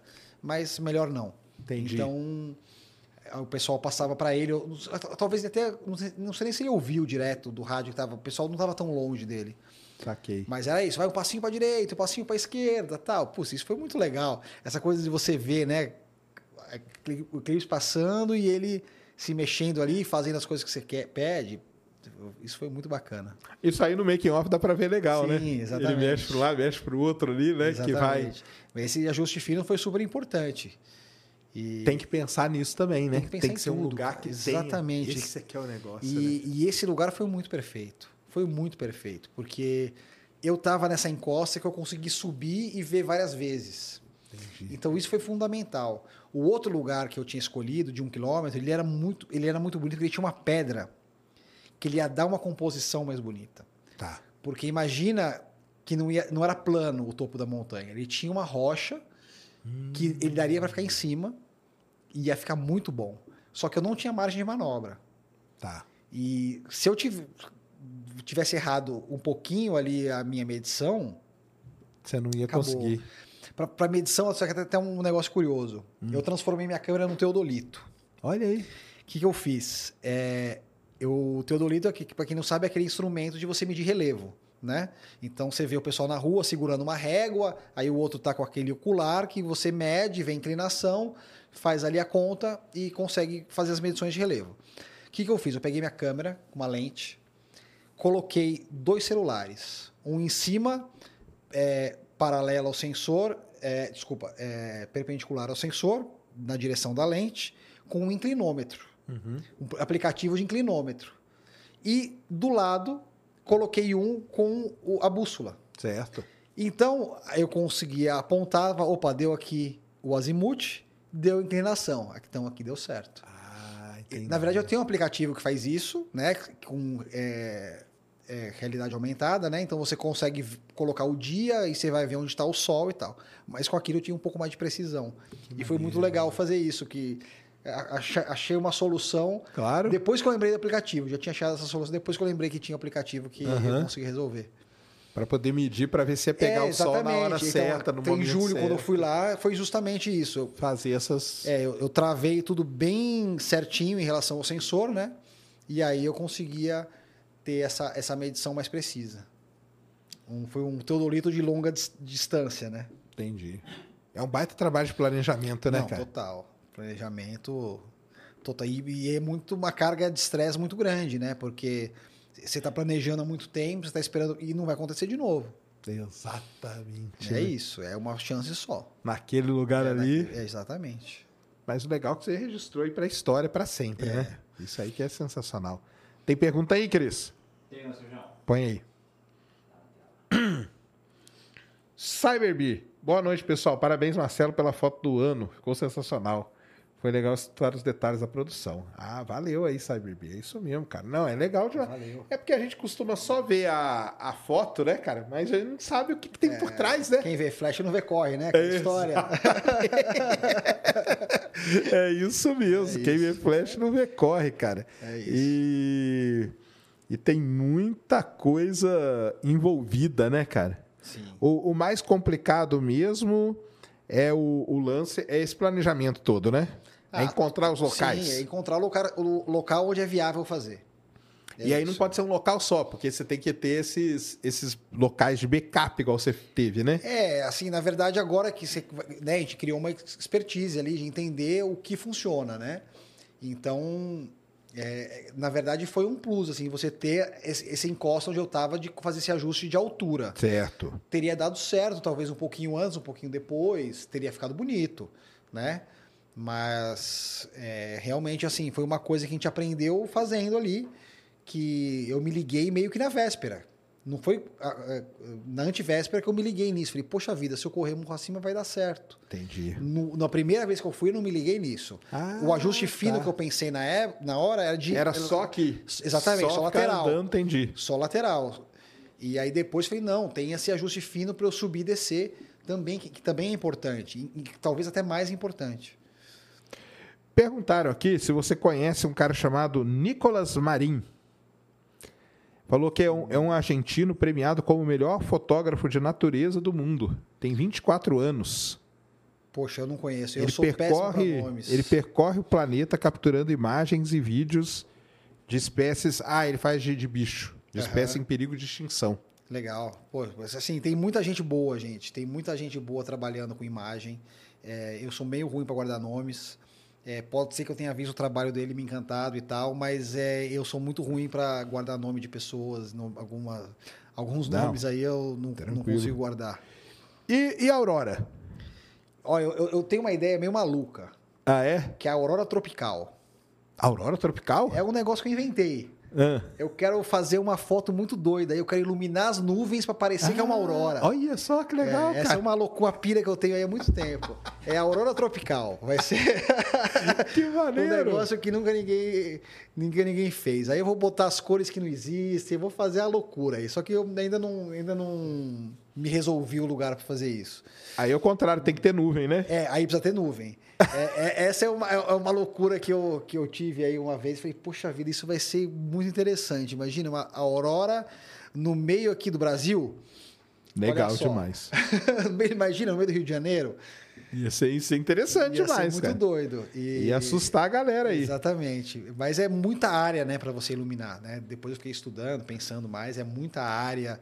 É, Mas, sei lá, é uma coisa que eu fiquei na cabeça, falei, poxa vida, olha lá, vamos criar um negócio que realmente diferente. Mas a Aurora Boreal é uma coisa maravilhosa, né? E eu nunca vi. Eu adoraria ir fotografar. E esses dias saiu a história do piloto da TAP, né? Que filmou a Porque aquilo ali foi uma grande explosão solar, cara. E o cara conseguiu. Você viu só o que, que os caras conseguiram fazer de dentro do né? avião, né, cara? Incrível, né? Chegou até a aurora muito em latitudes, não só latitudes tão altas, né? Aham. Chegou até em latitudes ali meio intermediárias. Sim. E aí é uma grande quantidade de gente que acaba vendo, né? Porque lá em sim. cima é uma galerinha, né? Aham. Quando pega mais intermediária aqui, nossa, cara, aquela, aquela viagem lá do cara da TAP é sensacional. lá. Maravilhoso, né? E adoraria fotografar a Aurora. Porque deve ser legal. Nossa, a Aurora deve ser um negócio bonito, viu? Sim. Eu queria ver uma também. Eu nunca vi a Aurora. Tem que ir lá pro, tem, tem que ir pro lá pra norte. Noruega, Islândia. Dizem que tem a Aurora Austral também, que é Tem a rara Austral, de ver. cara. Então, mas o problema da Austral qual é, que na é, né? Antártida. É. Até o pessoal pergunta, ah, mas não tem aurora no Polo Sul? Tem. O problema é que no Polo Sul mora pouquíssima gente, Sim. se comparado com o, É, o você ciclo não, polar você ártico. não vai pro, pra Antártida no inverno, né? Não, na verdade, não existe turismo quase na Antártida, né? Existe muito pouco, o que existe é no verão. É. É isso, né? Agora, lá em cientistas cima geralmente- é, mas mesmo assim, eu nunca vi foto de nem cientista na. Ah, não, mas sabe onde que já, eu já vi foto? Na, na Austrália o pessoal já conseguiu Ah, registrar. Legal. Já conseguiram registrar na Austrália e tudo. É do mesmo jeito. Tem um, tem um perfil no. Tem um perfil que, no Twitter, eu esqueci o nome do cara agora. Mas ele é especialista em registrar austral. Legal. Ele mora na, na- na Austrália lá e ele, e ele registra. Agora, lá no norte deve ser bonito demais, né? Ah, Porque, com certeza. E aí também dá para fazer umas composições com Sim, aquela mata de exatamente. Uhum. pinheiro, com neve, com. Pô, aí deve ser uns negócios de Com louco, né? certeza. Com certeza. E a câmera, né? Para pegar isso. Aí você tem que ajustar, tem que saber É, ajustar, né? Exatamente, você saber usar a câmera. Na verdade, você usa mais angular, é uma câmera até mais comum, mais fácil de você ter. Né? E aí, velocidade mais lenta. E hoje em dia, a, a a qualidade da, do ISO, né, que a gente falou lá do filme, da asa alta, é muito grande, impressionante. E o que. Outra coisa que a gente falou que é a inteligência artificial, ela veio para ajudar na fotografia, o que eu vejo, que ele, ele tem. Hoje em dia, tão, a inteligência tem recursos de você melhorar, tirar ruído Sim. de uma maneira incrível e aumentar o tamanho de arquivo também. Então, ele consegue interpretar e aumentar o tamanho do arquivo usando inteligência artificial. É o, o que é o mais interessante como fotógrafo que eu vejo hoje em dia. Saquei. São essas coisas que, que trouxe. Então, assim, você fotografar um céu noturno, às vezes dá muito ruído, se você usar o ISO muito alto, hoje em dia você tem recursos Que que, já dá pra dar uma limpada, isso. né? Exatamente. Entendi. É, porque tem, é, eu acho também, né? A inteligência ela vem aí para ajudar em vários aspectos, né?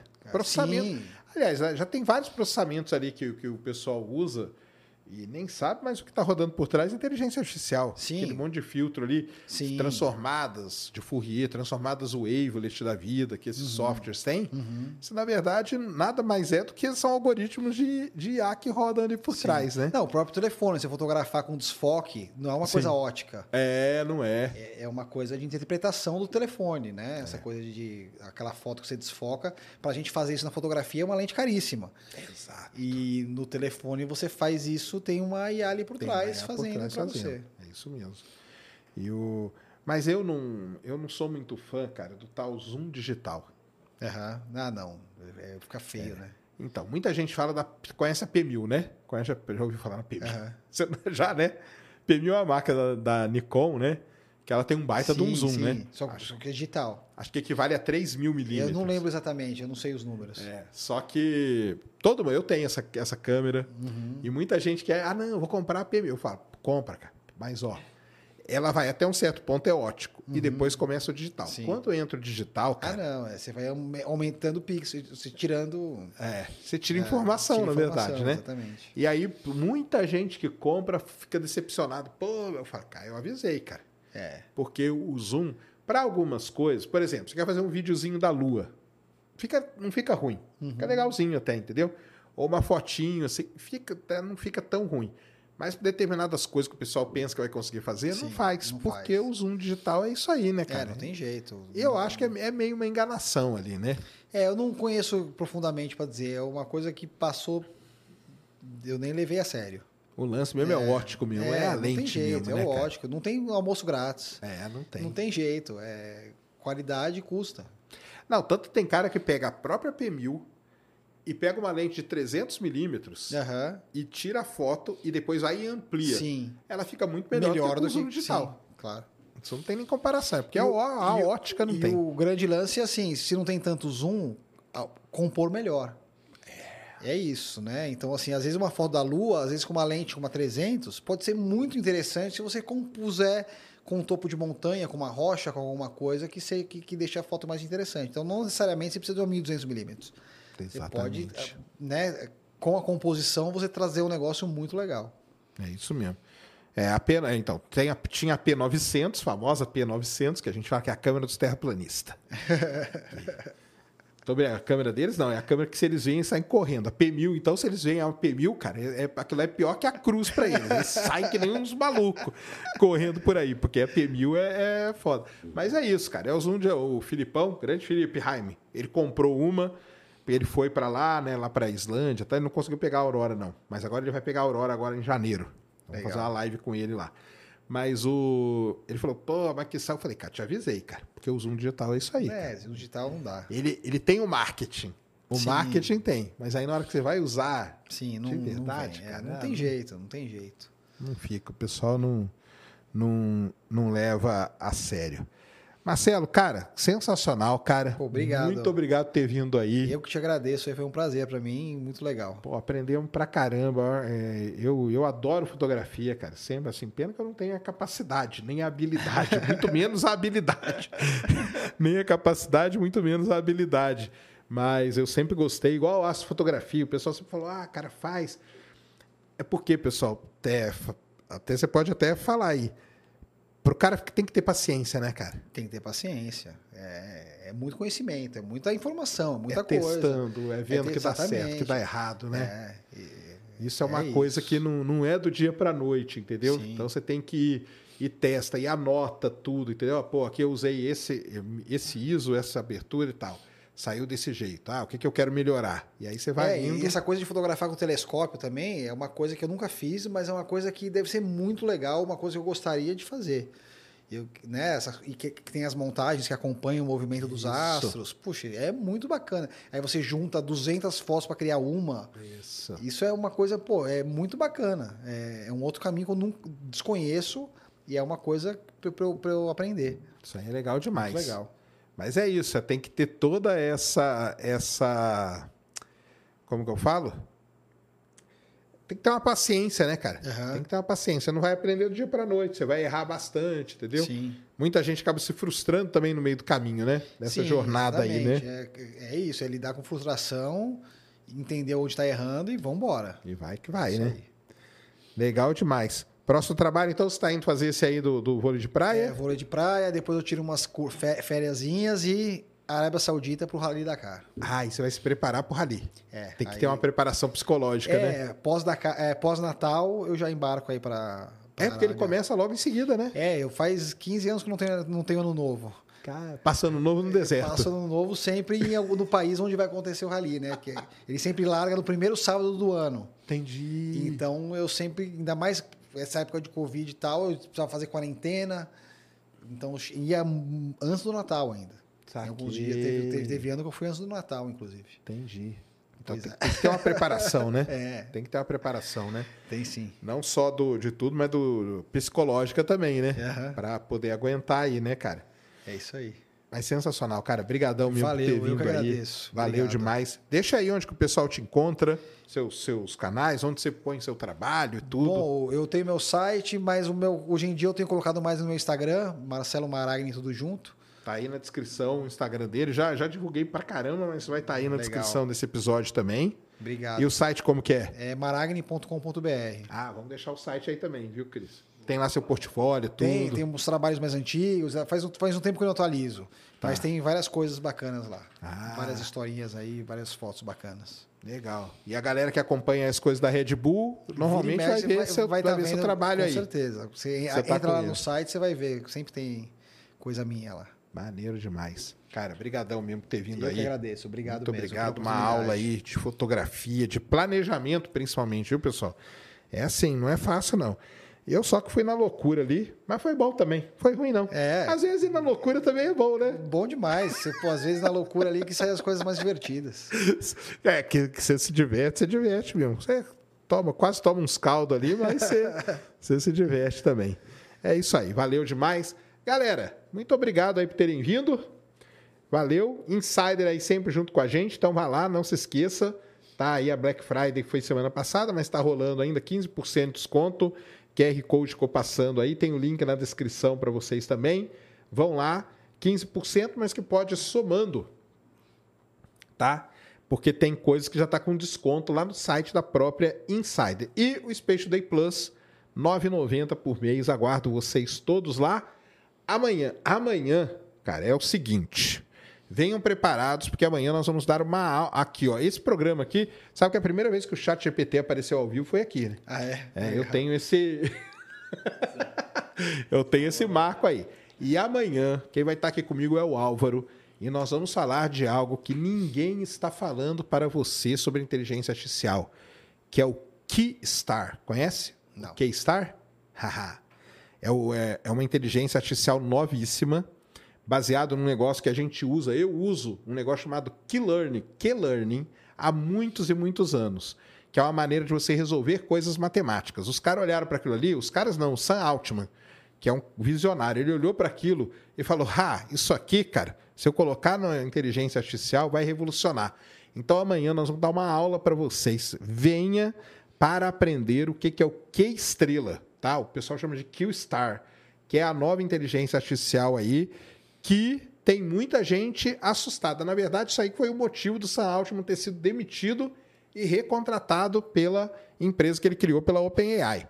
Então, nós vamos dar uma aula de Q-Learning para vocês amanhã. Eu e o Álvaro estaremos aqui. Quinta-feira tem o Guilherme, que é um cara da filosofia, vai ser legal pra caramba. E sexta, o Fernando do Aero por trás da aviação. Semana tá cheia. Esperamos todos vocês aí. Valeu demais. E aí, o Corinthians ganhou do Vasco? Como foi? Parece que foi 3x0.